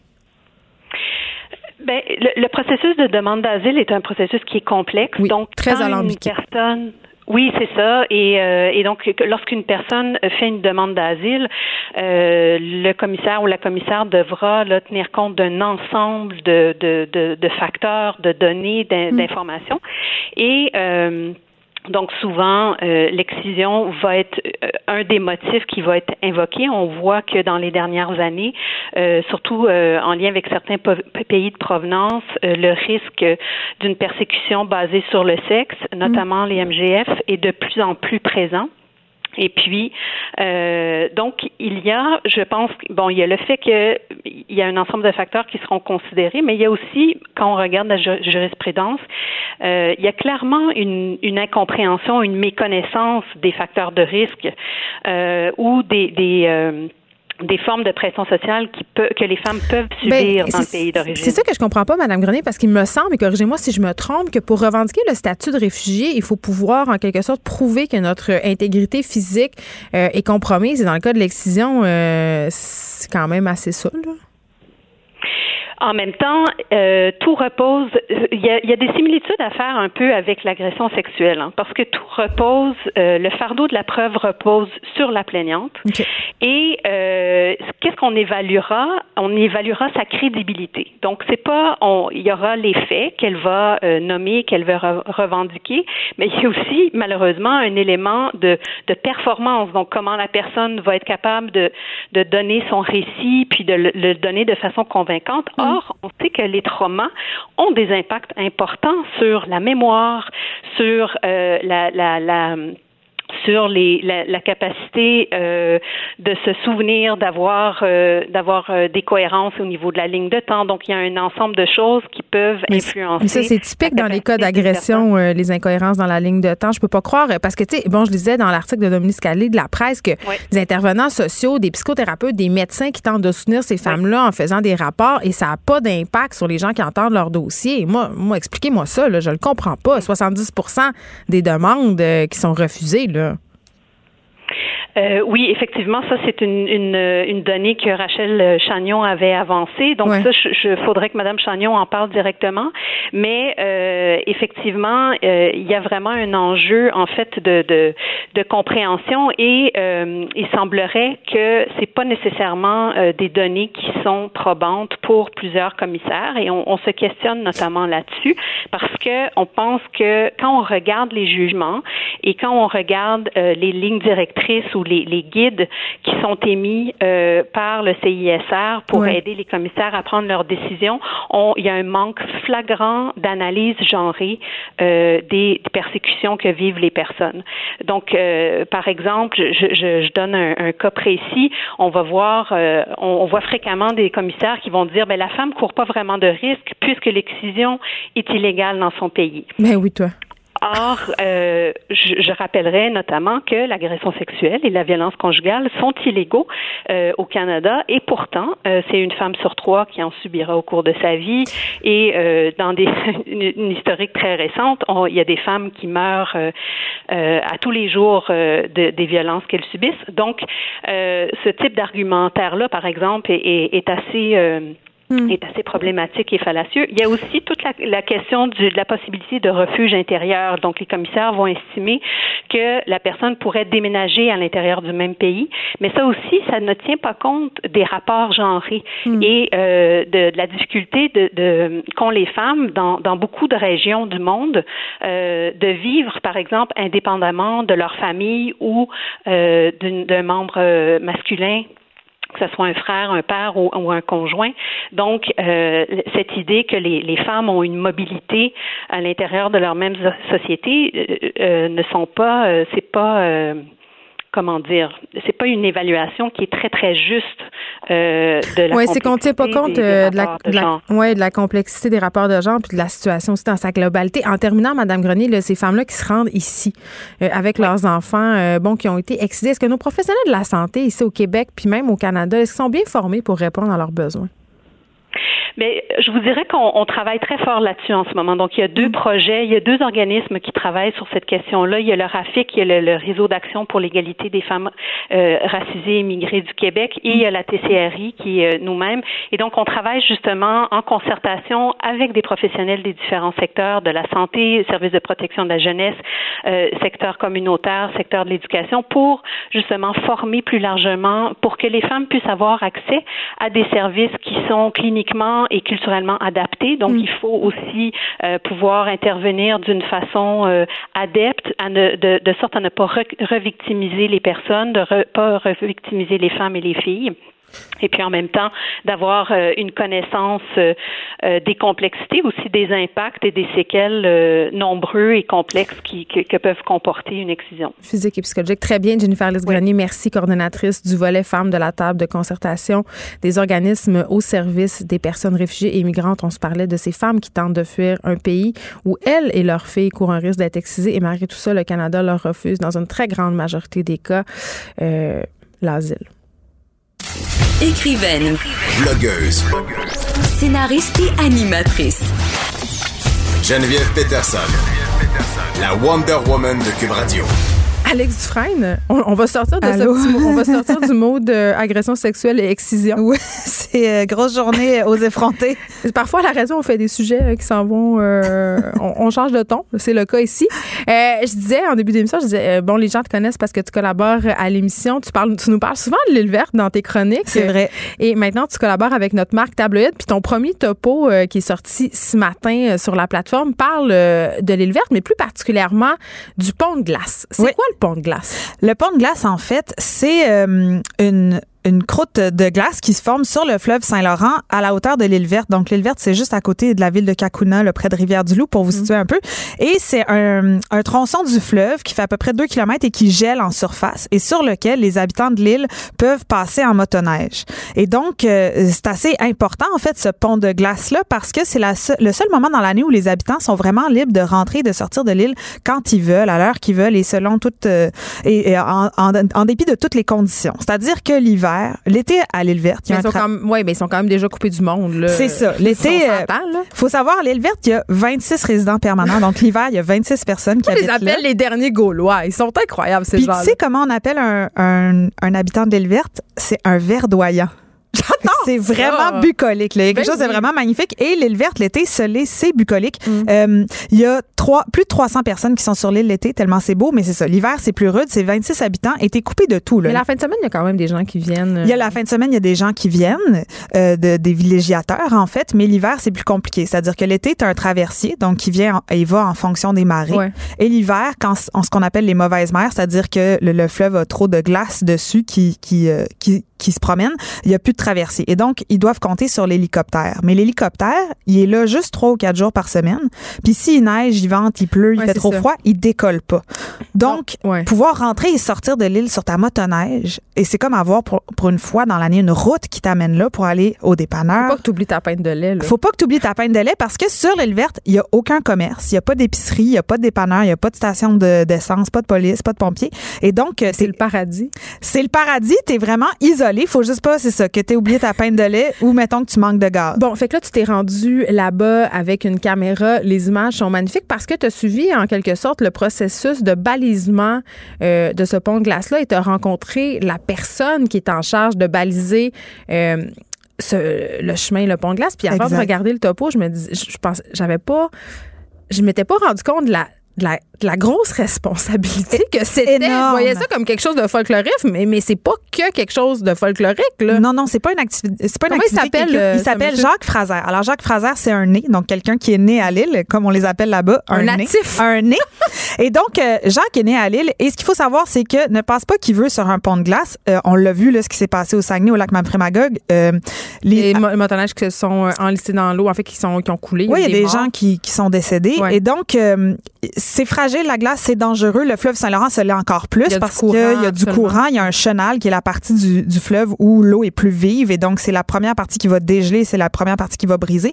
Et donc, Jacques Fraser, lui, ça, il a été engagé depuis plus de 20 ans par la municipalité. Il y a un savoir qui lui a été transmis évidemment par son père. Faut que tu, faut que tu sois sur l'île pour faire cette job-là parce que tu vas d'abord, avant de le baliser, tu vas sonder le pont de glace. Et donc, il y a une grande pince qui est en fait un énorme euh, tuyau de métal très lourd dans lequel il va s'avancer sur le fleuve en donnant des coups de, de, pince dans le fleuve. Et là, on voit dans le reportage, il commence en disant 12 coups, c'est bon. Puis c'est parce que quand tu as fait 12 coups avant qu'il y ait de l'eau qui sorte de ton trou, donc tu as fait 12 coups pour percer la glace, c'est bon. C'est assez, c'est assez épais, tu peux avancer. Mais donc lui, il avance avec une espèce de veste de, de, de, de, de, flottaison ah parce que s'il avance trop, c'est le premier à tomber dans le fleuve. C'est lui qui, c'est lui qui, qui peut nous dire si on peut avancer ou pas. Et pour ça, il faut qu'il se rende. Et donc, quand le pont est sondé et qui est gelé, il faut le baliser. Hmm. Parce que quand tu es en motoneige puis qu'il neige, euh, qui vente, que tu vois plus, tu sais plus où est l'île, tu sais plus où il arrive, tu as besoin d'avoir des balises. Des balises, c'est des branches de conifères qu'on plante tout le long du 2 km pour pas te perdre quand tu te rends à l'île ou quand tu en reviens. Donc, c'est une responsabilité énorme. Puis lui, ça le stresse. Puis il fait allusion dans, dans ton mini-documentaire au fait qu'il n'a pas de relève. Lui, il est un peu tanné de faire ça. Puis il parle de la mairesse qui l'a appelé pour dire euh, de pas baliser cette année. Puis tout ça. Puis il dit J'ai pas dormi de la nuit. C'est comme un soulagement. Ouais. Il est stressé par cette responsabilité-là. Oui. Puis en plus, il y a la pression sociale parce que les gens ont hâte. Ils viennent voir Jacques. Puis ils disent Jacques, balise, balise. Ils ont hâte de faire la motoneige. Ils ont hâte d'être libres. Ils ont hâte de pouvoir rentrer puis sortir de l'île quand ils veulent. Puis Jacques, lui, c'est pas juste de dire c'est bon, c'est gelé, puis de baliser, puis de rentrer chez lui. la nuit, il se lève pour regarder complètement. À cause des marées. Hein, exact. Il y a des marées, il y a le réchauffement des températures de l'eau. L'eau salée, c'est plus long à geler que de l'eau douce. Et donc, le moindre changement de température, la moindre marée, les, grandes marées, les petites marées, tout ça, ça va changer. Ça va faire que le fleuve peut craquer, qu'il peut avoir de l'eau, qui peut, euh, qui a une portion du pont qui peut disparaître. Et donc, lui, il se lève la nuit. Ce que je comprends, là, c'est que le pont de glace, une journée, tu peux passer dessus. Le lendemain, ça se peut qu'il soit plus là. Généralement, c'est rare que ça va arriver. Puis c'est pour ça que cette année, ils n'ont pas balisé le pont. Parce que. C'est la première fois en 70 ans là, qu'ils n'auront pas de pont de glace. Puis j'ai été conservatrice là, dans l'article que j'ai écrit en 70 ans parce que Jacques et les autres ont pu me dire on peut te garantir qu'en 70 ans, c'est la première fois. Mais de ce qu'ils me disent, l'histoire de l'île, c'est jamais arrivé qu'il n'y ait pas de pont de glace. Et là, pour la première fois cette année, ils ne baliseront pas le pont de glace parce qu'il n'y a pas eu assez de jours consécutif où il faisait assez froid. Il faut qu'il fasse au moins trois jours à moins 20 pour qu'il y ait une croûte de glace assez solide. Et là, euh, ce que ça veut dire pour les des gens... changements climatiques? Ben, tu sais, j'aimerais pouvoir te dire oui. Puis on a posé la question à, quelques, à quelques scientifiques qui disent, évidemment, les températures se réchauffent. L'eau du fleuve, ça a été prouvé, se réchauffe. Est-ce qu'on peut dire, c'est les, les, réchauffements climatiques qui fait que cette année, c'est le fleuve, euh, le pont de glace n'a pas pris? On peut pas le garantir, mais je pense qu'on peut s'attendre à ce que dans les années qui viennent, il y ait de plus en plus de misère avec le pont de glace Normalement, il passait dessus en décembre? On était rendu à mi-février. Oui, c'était beaucoup plus tard. Samedi, le samedi dernier, on était prêt. Tout le monde allait baliser, les 25 villageois. Tout le monde était là. Puis le matin à 7h30, la mairesse a dit on balise pas, c'est trop dangereux. Il y a la hmm. possibilité de perdre le pont de glace quelques jours après. les conséquences euh, pour les, les habitants de l'île? Ben, c'est énorme parce que ça les isole encore plus. Donc là, ils vont devoir dépendre de l'hélicoptère. Mais comme je disais tout à l'heure, un hélicoptère, c'est quatre jours par semaine quand oui, ça la va comme je te pousse. C'est un peu ça. Donc, t'espères de pas t'être cassé une jambe sur l'île euh, quand il y a une tempête de neige. Évidemment. Euh, c'est un formidable mini-documentaire que je vous invite grandement à aller voir. Les images sont magnifiques, la narration est magnifique. Euh, pas de pont de glace sur l'île verte cette année. On va souhaiter bonne chance aux insulaires. On peut regarder ça évidemment euh, sur la plateforme Tabloïd. On peut lire aussi le texte dans le journal de Montréal et le journal de Québec. Merci beaucoup, Alex Dufresne. Écrivaine. Blogueuse. Scénariste et animatrice. Geneviève Peterson. La Wonder Woman de Cube Radio. Est-ce que l'amour, euh, c'est chimique, euh, selon notre collaboratrice Élie Jeté, qui est productrice de contenu en cinq minutes, et selon la science aussi, je dirais? Ben, je voudrais juste te dire qu'il faudrait arrêter de se pogner le cœur quand on dit qu'on aime quelqu'un, Geneviève. Oui, non, parce que c'est pas ça. Puis, je sais pas si c'est à cause de ça que le célèbre écrivain et controversé écrivain français euh, Frédéric Bedpédé, je crois, a fait un livre qui s'appelle L'amour dure trois ans. Oui, après, c'est fini. ben, parce que, peut-être que ça se passe dans le cerveau finalement puis qu'on n'a rien à voir avec ça. Ben là, c'est ça. Parce que chez En 5 minutes, vous avez fait cette page-là en l'honneur de la Saint-Valentin. Oui. Euh, j'imagine, mais c'est un peu en plus euh, audacieux parce qu'on jette. Il y a des gens qui n'aiment pas ça, se faire dire que l'amour, c'est chimique. Tu sais, qu'on c'est un peu jeter un pavé dans la mort de la Saint-Valentin. Donc, moi, j'aime ça. Mais c'est plein d'hormones hein, qui sont libérées dans ton cerveau qui font en sorte que euh, t'aimes ton chum en ce moment. Tu sais. Mais non. Oui, oui, je te le dis. Ben, il y, a d'autres qualités aussi, là. Mais, tu sais, ces qualités ont fait en sorte, gars, ça, c'est toi qui décides, ces qualités ont fait en sorte que ces hormones-là ont été libérées dans ton cerveau. Tu sais, le cerveau, c'est une grosse masse de gélatine, Geneviève. Euh, mm-hmm. Puis elle fait en sorte que tu ressens tout ce que tu ressens, que tu vis tout ce que tu vis, que tu fais tout ce que tu fais. Euh, il y a la partie automatique et la partie non automatique dans le cerveau. Puis là, de façon intuitive, on pourrait dire, ben tu sais, l'amour c'est tellement complexe. C'est sûr que ça vient du cortex cérébral, la zone non, non automatique, celle qu'on contrôle, euh, qui contrôle les activités mentales les plus subtiles de l'homme, comme la conscience, par exemple, tout ce qu'on fait consciemment. Mais non, c'est vraiment l'autre partie, finalement, celle qu'on contrôle pas. Euh, tomber amoureux, ça relève de la partie automatique, donc la subconscience. C'est-à-dire la faculté cérébrale qui nous permet d'agir, de penser, de ressentir des émotions de façon non consciente. Donc, tu n'as rien décidé et ça se passe quand même. Puis là, tu sais, euh, j'avais envie de sortir l'image des petits, euh, les pigeons là, qui se bécotent, tu sais, les pigeons. Oui. Ils, ils, se donnent des becs puis tout, puis ils ont l'air amoureux. Moi, je pensais que c'était pour s'enlever des parasites. Non, non, c'est de l'amour. Il y a de l'amour là-dedans. Là. Il y a vraiment de l'amour. Oh! Mais il se passe à peu près la même affaire dans la tête des pigeons que dans ta tête à toi quand tu bécotes ton chum. Je je sais pas comment prendre ce que tu viens de Ben, je voulais, je voulais, je te disais ça pour te choquer parce que je voulais que tu comprennes là où je voulais m'en, où je m'en allais. Euh, parce que les pigeons ont pratiquement pas de cortex. La partie euh, des décisions conscientes, en fait, le cortex cérébral, la, la mm. grosse enveloppe autour, c'est là que euh, les choses qu'on décide se passent. Mais eux, ils ont vraiment plus de la, des noyaux gris du centre du cerveau que nous on a au centre du cerveau. Les autres, ils ont presque juste ça finalement, les, les noyaux gris, qui, où se passent toutes les affaires automatiques qu'on peut pas contrôler.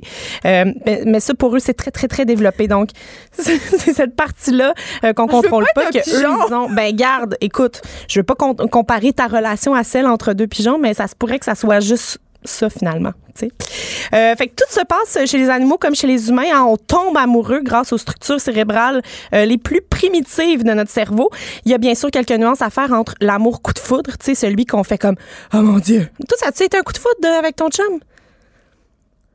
Ah, mon Dieu. J'ai posé une question euh, stressante, finalement. Malaise! Ben là, un coup de foudre ou il y a la deuxième partie, c'est euh, l'amour qui s'installe parce qu'on finit par connaître la personne. C'est ça. C'est plus qu'on aime ce qu'on aime ce qu'on finit par connaître. C'est vrai. Mais moi, c'est plus ça. Tu sais, les... coup de foudre, mettons, il me semble que ça arrive au secondaire, là. Oui.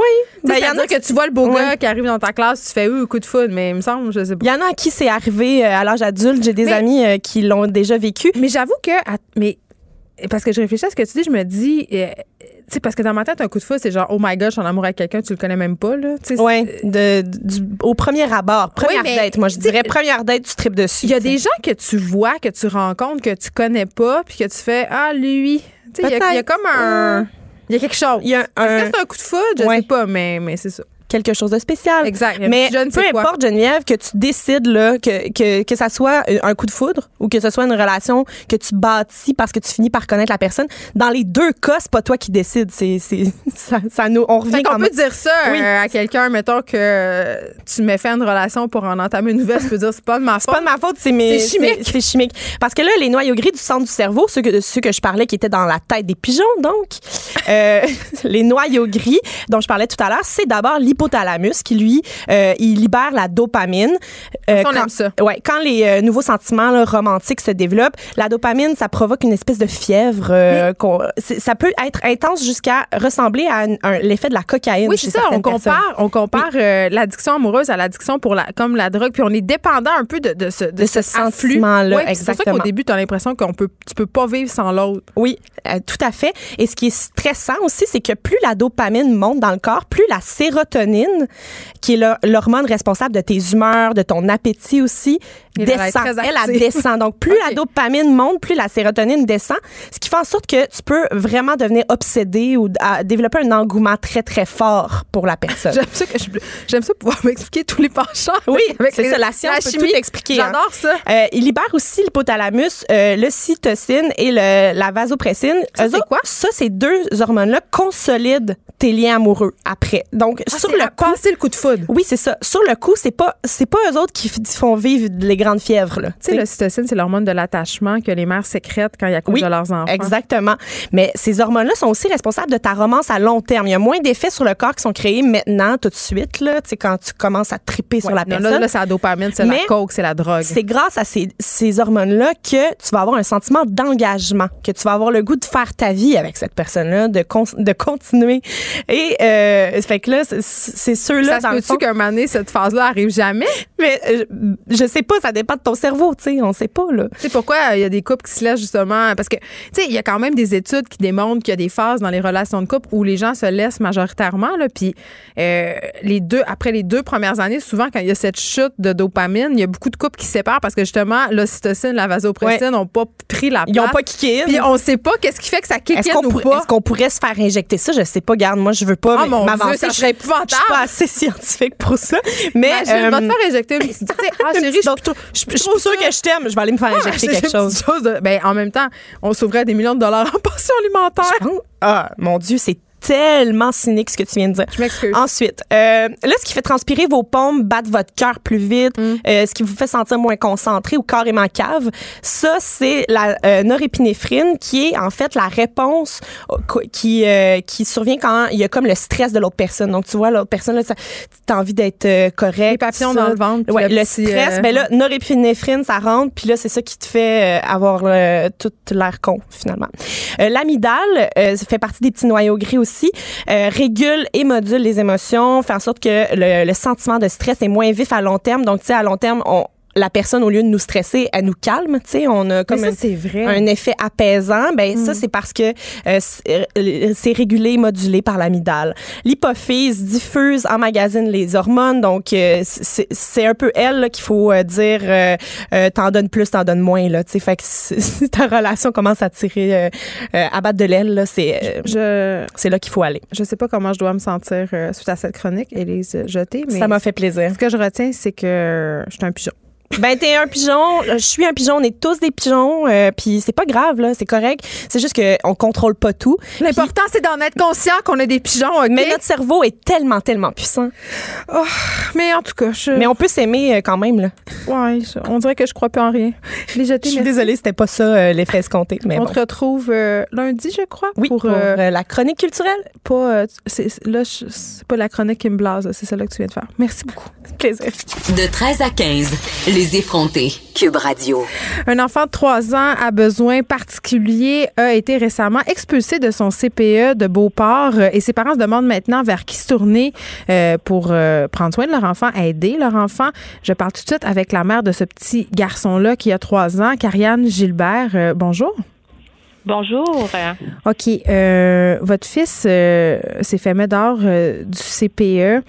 Euh, juste pour qu'on comprenne bien, là, vous êtes ils sont combien d'enfants? Est-ce que c'est votre seul enfant?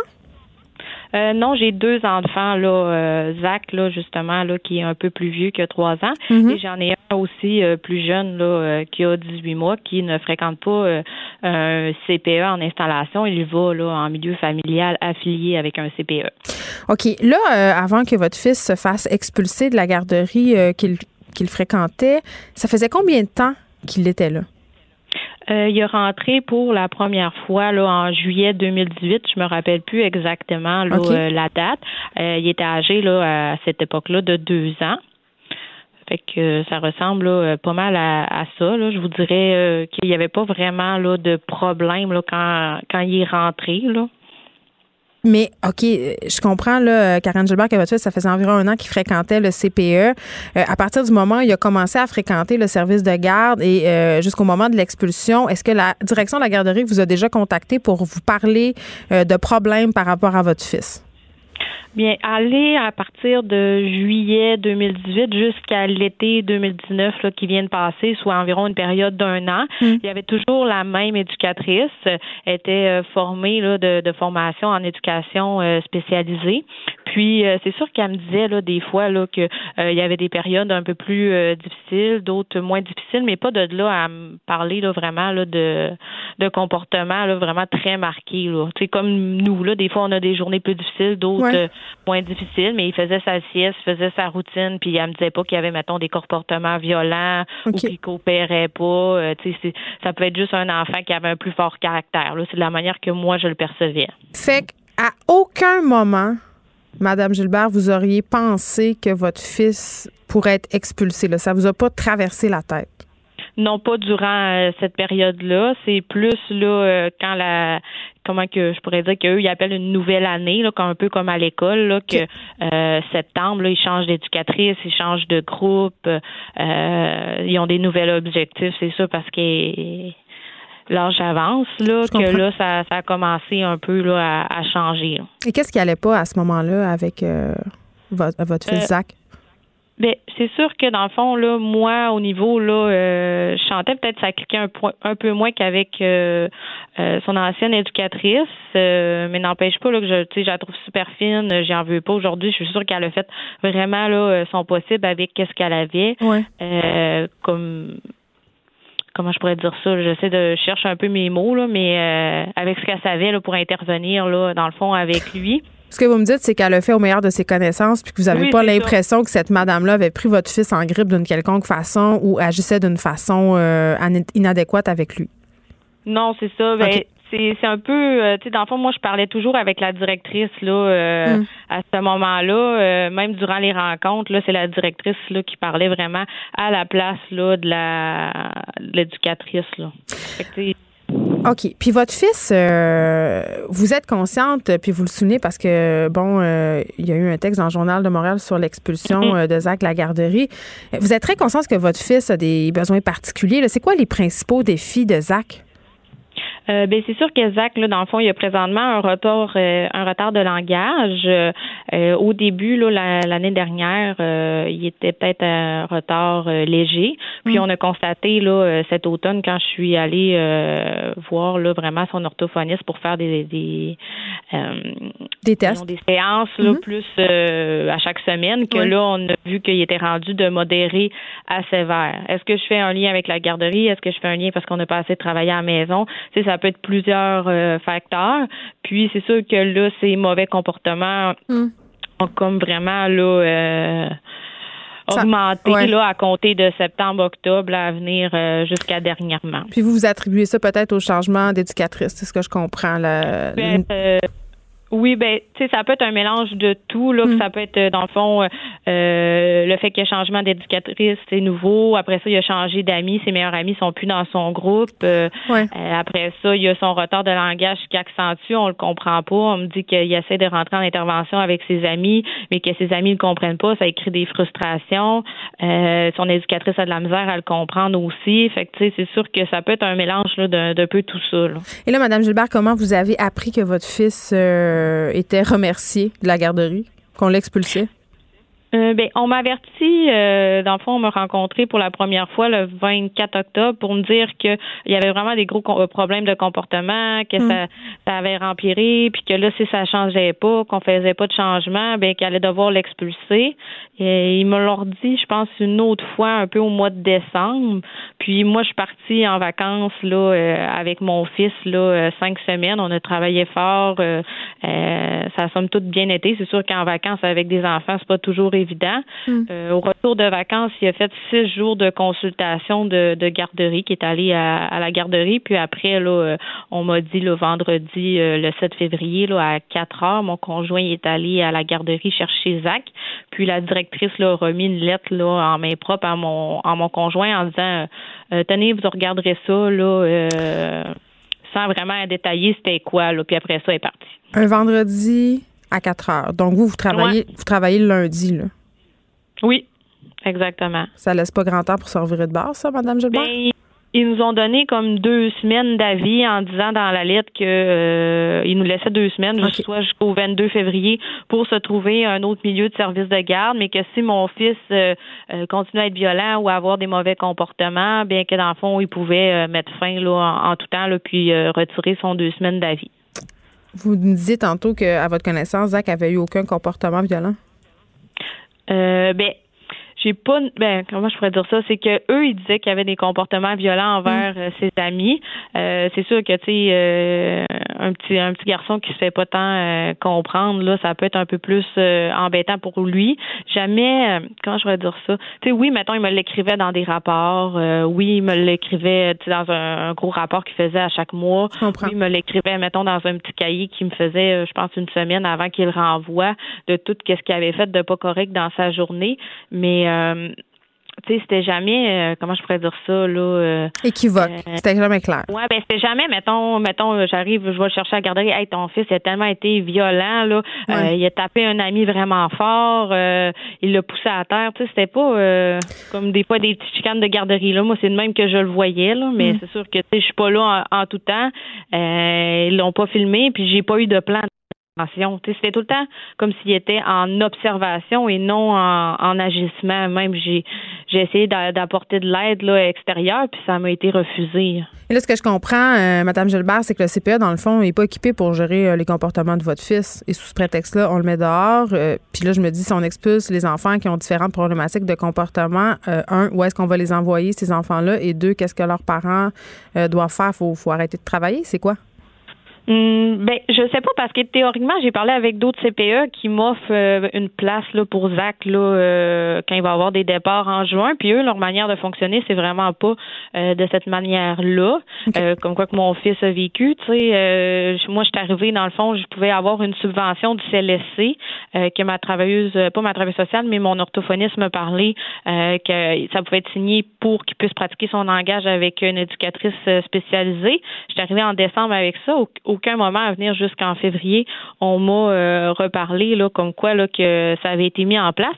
Puis aussi, l'orthophoniste, elle avait euh, mentionné euh, qu'il pourrait là, avoir une section là, du, de la subvention du formulaire qui était qui pouvait être remplie pour avoir une subvention supplémentaire pour ses, problèmes de langage, euh, pas de langage, excusez-moi, de, de comportement, puis avoir de l'aide aussi extérieure pour son comportement, soit d'une travailleuse sociale ou d'une éducatrice spécialisée qui pouvait venir soutenir le groupe.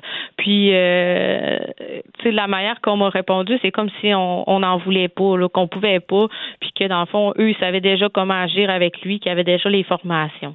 OK. Euh, et là, il y aurait un autre petit garçon, un autre enfant, pardon, on ne sait pas si c'est un garçon ou une fille, qui aurait été expulsé de ce même CPE dans la dernière année, un autre enfant à problème, en guillemets.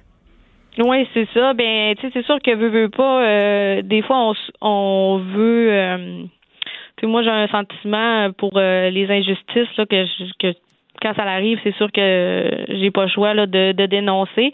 C'est sûr qu'il y a des parents des fois là qui, pas que peut-être qu'ils veulent pas dénoncer, mais tu sais qu'ils ont peut-être pas tous les moyens, ils savent pas comment faire. Puis c'est sûr que par défaut, euh, veut, veut pas, ben moi en le faisant, ça a apporté qu'il y a des gens qui sont venus me parler en privé.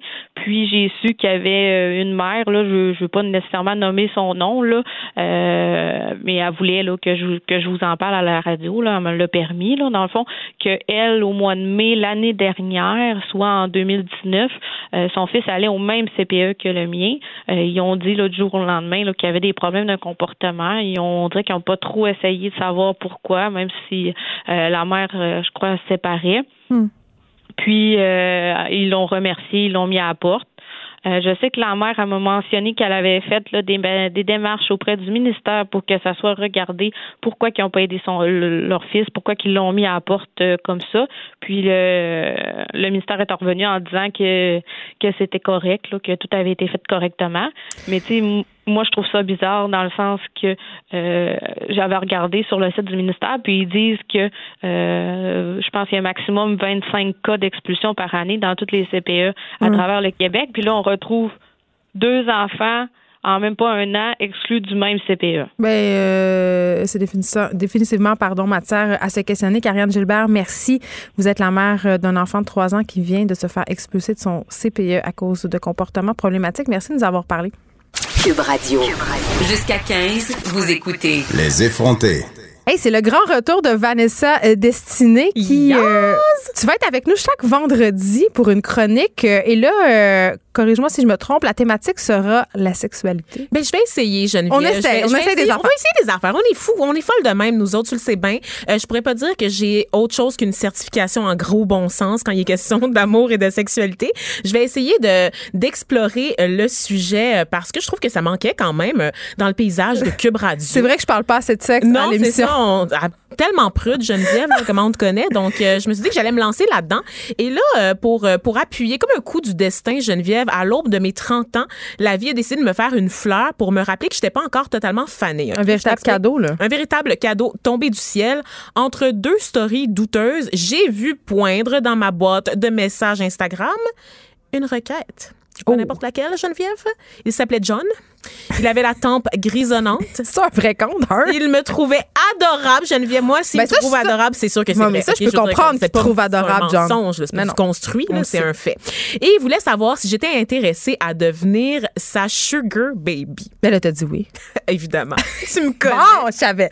Écoute, pour vrai, en toute franchise, Geneviève, tu sais qu'on est deux, euh, on est deux féministes assumées. Moi, ça m'a pas choqué du tout. ben, que ça arrive dans ma boîte de messages. En fait, c'est le boost d'ego euh, dont avait besoin besoin, ma petite personne, là, en cette euh, journée de la Saint-Valentin, hein, aussi euh, appelée la Saint-Valentin pour les party poopers comme moi, et les autres paumés de la vie hein, qui, ce soir, vont s'enfiler une, une, pizza entière hein, en écoutant Contagion, un film qui parle de pandémie, sur Netflix, à swear. Donc, euh, hashtag OK Loser. Mais moi, je trouve ça drôle. mettons, parlons de la démarche de John, mettons. Oui. Lui, il est sur Instagram, puis il se dit, ah, tu sais, il scroll des, profils de filles. Il voit ma petite face. Là, il voit le tien, il trouve cute, ça, je comprends. Hein? Mais mettons, il fait pas beaucoup de recherches. Hein, non. Parce que, mettons, si il parcourt ton wall, soit sur Facebook ou sur ton profil sur Instagram, très vite, il va se rendre compte que tu es une sale féministe enragée puis tu es peut-être la moins bonne personne à qui envoyer une telle offre. Absolument. C'est que je collectionne les pénis pour en faire des colliers. Donc, c'est un fait connu.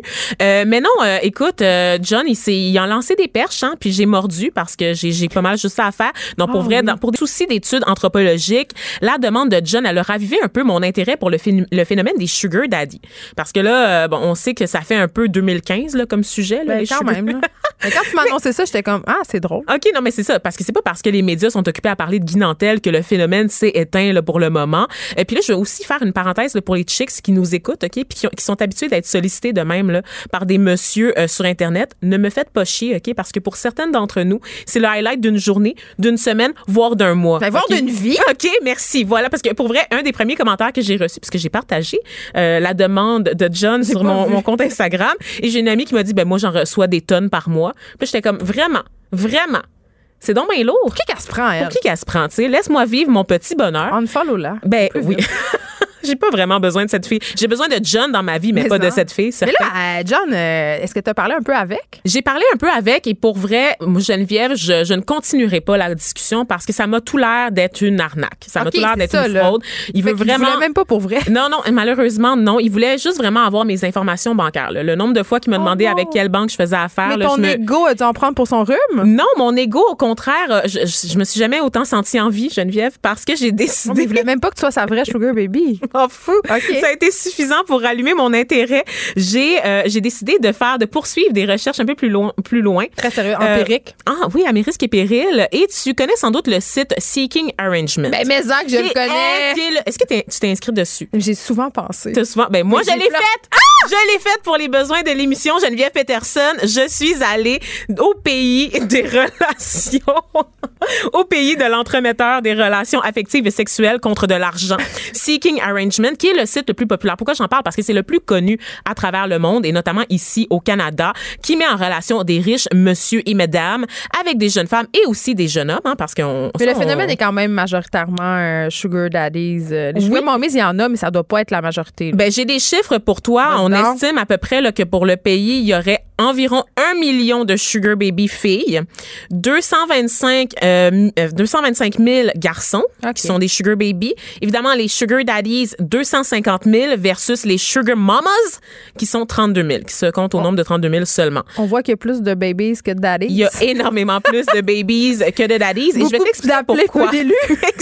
Exactement. Je vais t'expliquer pourquoi. Parce que on, on, trouve des infos vraiment intéressantes. Parce que les gens derrière Seeking Arrangement ils publient régulièrement des rapports, des communiqués pour vanter leur succès. Hein, c'est une business. Là. Ils veulent faire du cash. Et euh, ce qu'on apprend notamment, c'est que le revenu annuel des papas sucrés est de 250 000 J'aime ça que tu dis en français. Ça va devenir une habitude. dégueulasse. Papa sucré. Des papas sucrés. Ouf. Mmh. J'ai une carie qui vient de se développer. les cinq professions les plus euh, répandues sont, dans le cas des papas sucrés, c'est PDG. Oh, j'aurais aimé ça à deviner. Ah, ben vas-y, on complète le top 5. Est-ce qu'il y a avocat? Avocat est là. Est-ce qu'il y a médecin? Euh, médecin est là. Dentiste? Non, mais là, tu peux pas. Il sort du domaine de la santé. Ben là, a dit les PDG, on a dit les avocats, les médecins, entrepreneurs entrepreneur est là, bravo. Puis il reste le domaine de l'informatique. Yas Queen, ah, voilà, développeur, entrepreneur dans le domaine des TI. C'est inquiétant que je les ai toutes guessées de même. Ben financier, ben c'est ton c'est ton entourage, on sait bien maintenant que tu es dans le 1% grâce à Cube Radio. Non, je pense que je suis une gold digger qui si tu veux, je te crée un compte, là, je te fais ça vite fait, bien fait. Euh, je pense que c'est un peu vieille pour être un bébé. Ah, étonnamment, non, je te dirais. Tu avoir un vieux daddy? Ah, oui, oui, oui, parce que oh, je vais t'expliquer comment ça fonctionne, ma chère, parce que tu peux rentrer tes préférences. Et hmm. moi, je pensais effectivement que ça serait plein de vieux croulants qui cherchent juste à euh, rencontrer des filles de 18 ans. Mais eh bien, non. On a des hommes, hein, dans la fleur de l'âge, à 61 ans, qui veulent rencontrer des femmes de 28 ans. Hein? Donc, ça, c'est rafraîchissant quand ah, même. C'est L'écart un écart d'âge tout à fait normal. Il se réduit. Juste euh, du côté des, des, des bébés sucrés, tu as été bonne pour deviner les professions les plus répandues du côté des papas. Du côté des bébés sucrés, ce qui expliquerait pourquoi il y en a énormément sur le site. Qu'est-ce qui revient le plus? Des étudiantes. Des étudiantes, évidemment des actrices mannequins en oui, devenir. Des mères monoparentales aussi, sûrement. Peut-être, mais ça, ça c'est pas, ça n'a pas été compilé. Ça n'a pas été compilé. C'est toi dans un avenir rapproché. Peut-être seras-tu la première. Euh, les enseignantes, les esthéticiennes, les infirmières ah, et les hôtesses de l'air.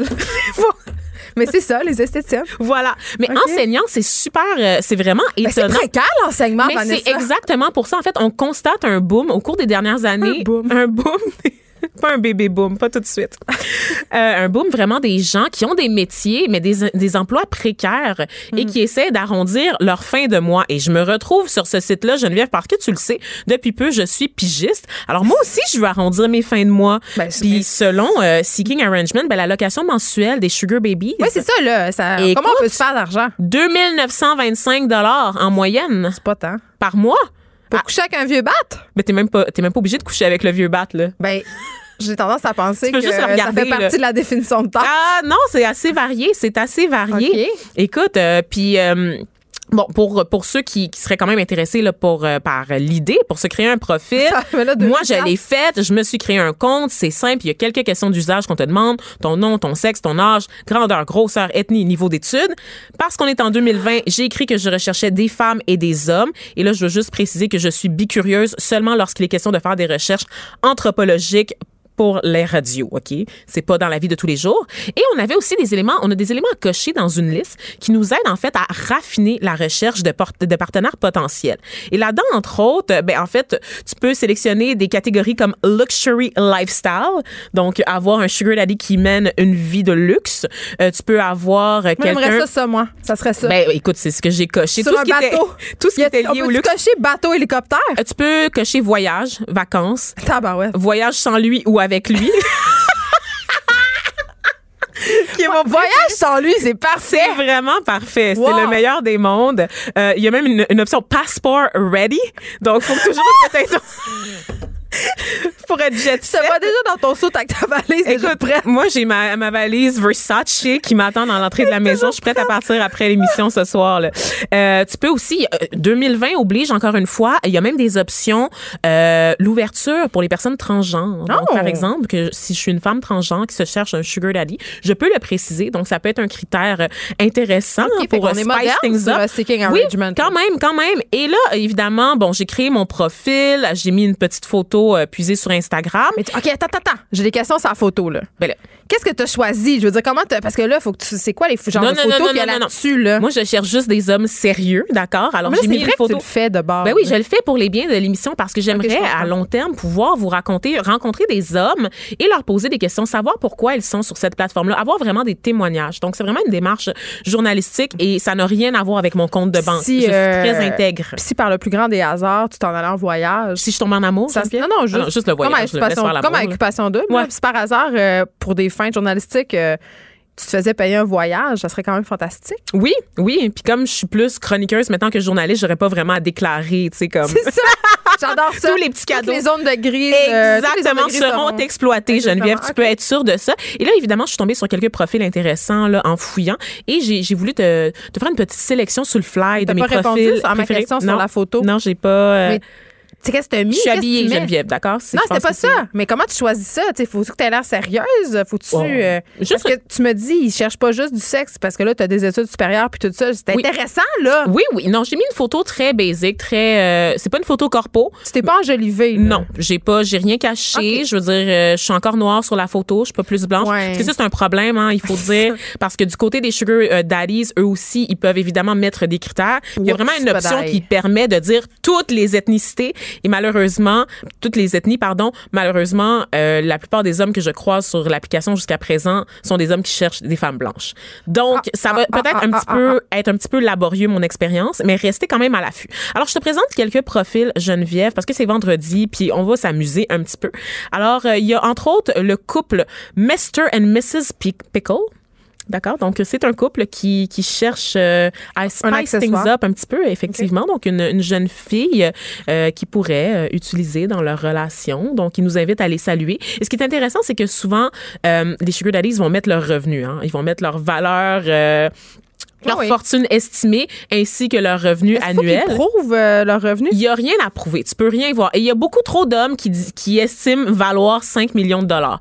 Et ça, je ne comprends pas comment tu peux penser que tu vaux 1, 2 ou 5 millions de dollars? Je, je suis pas sûre. C'est qu'on demande à François Lambert de nous éclairer sur je, la question. Je suis pas sûre quand tu as, 33 ans que tu vraiment que ta fortune estimée est vraiment euh, à 5 millions de dollars. Parce que c'est ça aussi une autre affaire qu'on retrouve sur Seeking Arrangement, c'est qu'on constate qu'il y a beaucoup de jeunes hommes des, jeunes hommes dans vraiment là qui sont dans la trentaine, qui ont même pas 40 ans, puis qui cherchent une blonde à payer. Ben c'est ça. Fait que je pense que je vais revenir à ma question. Est-ce que est-ce qu'on faut le prouver? Puis si ta réponse est non, je pense que quand t'es une sugar baby potentielle, faudrait peut-être que tu fasses des petites vérifications. J'ai hein? pas besoin d'avoir son 5 millions, je veux juste mon 2925 dollars par mois. Moi, ton rapport tout ce dont j'ai besoin qui, qui valent 5, 5 millions ou non, je m'en fous. S'il peut payer pour les services, c'est tout ce qui m'intéresse. Et je pense que c'est la logique de la majorité des sugar babies, ou comme je les appelle maintenant, mes sœurs, euh, sur ce site.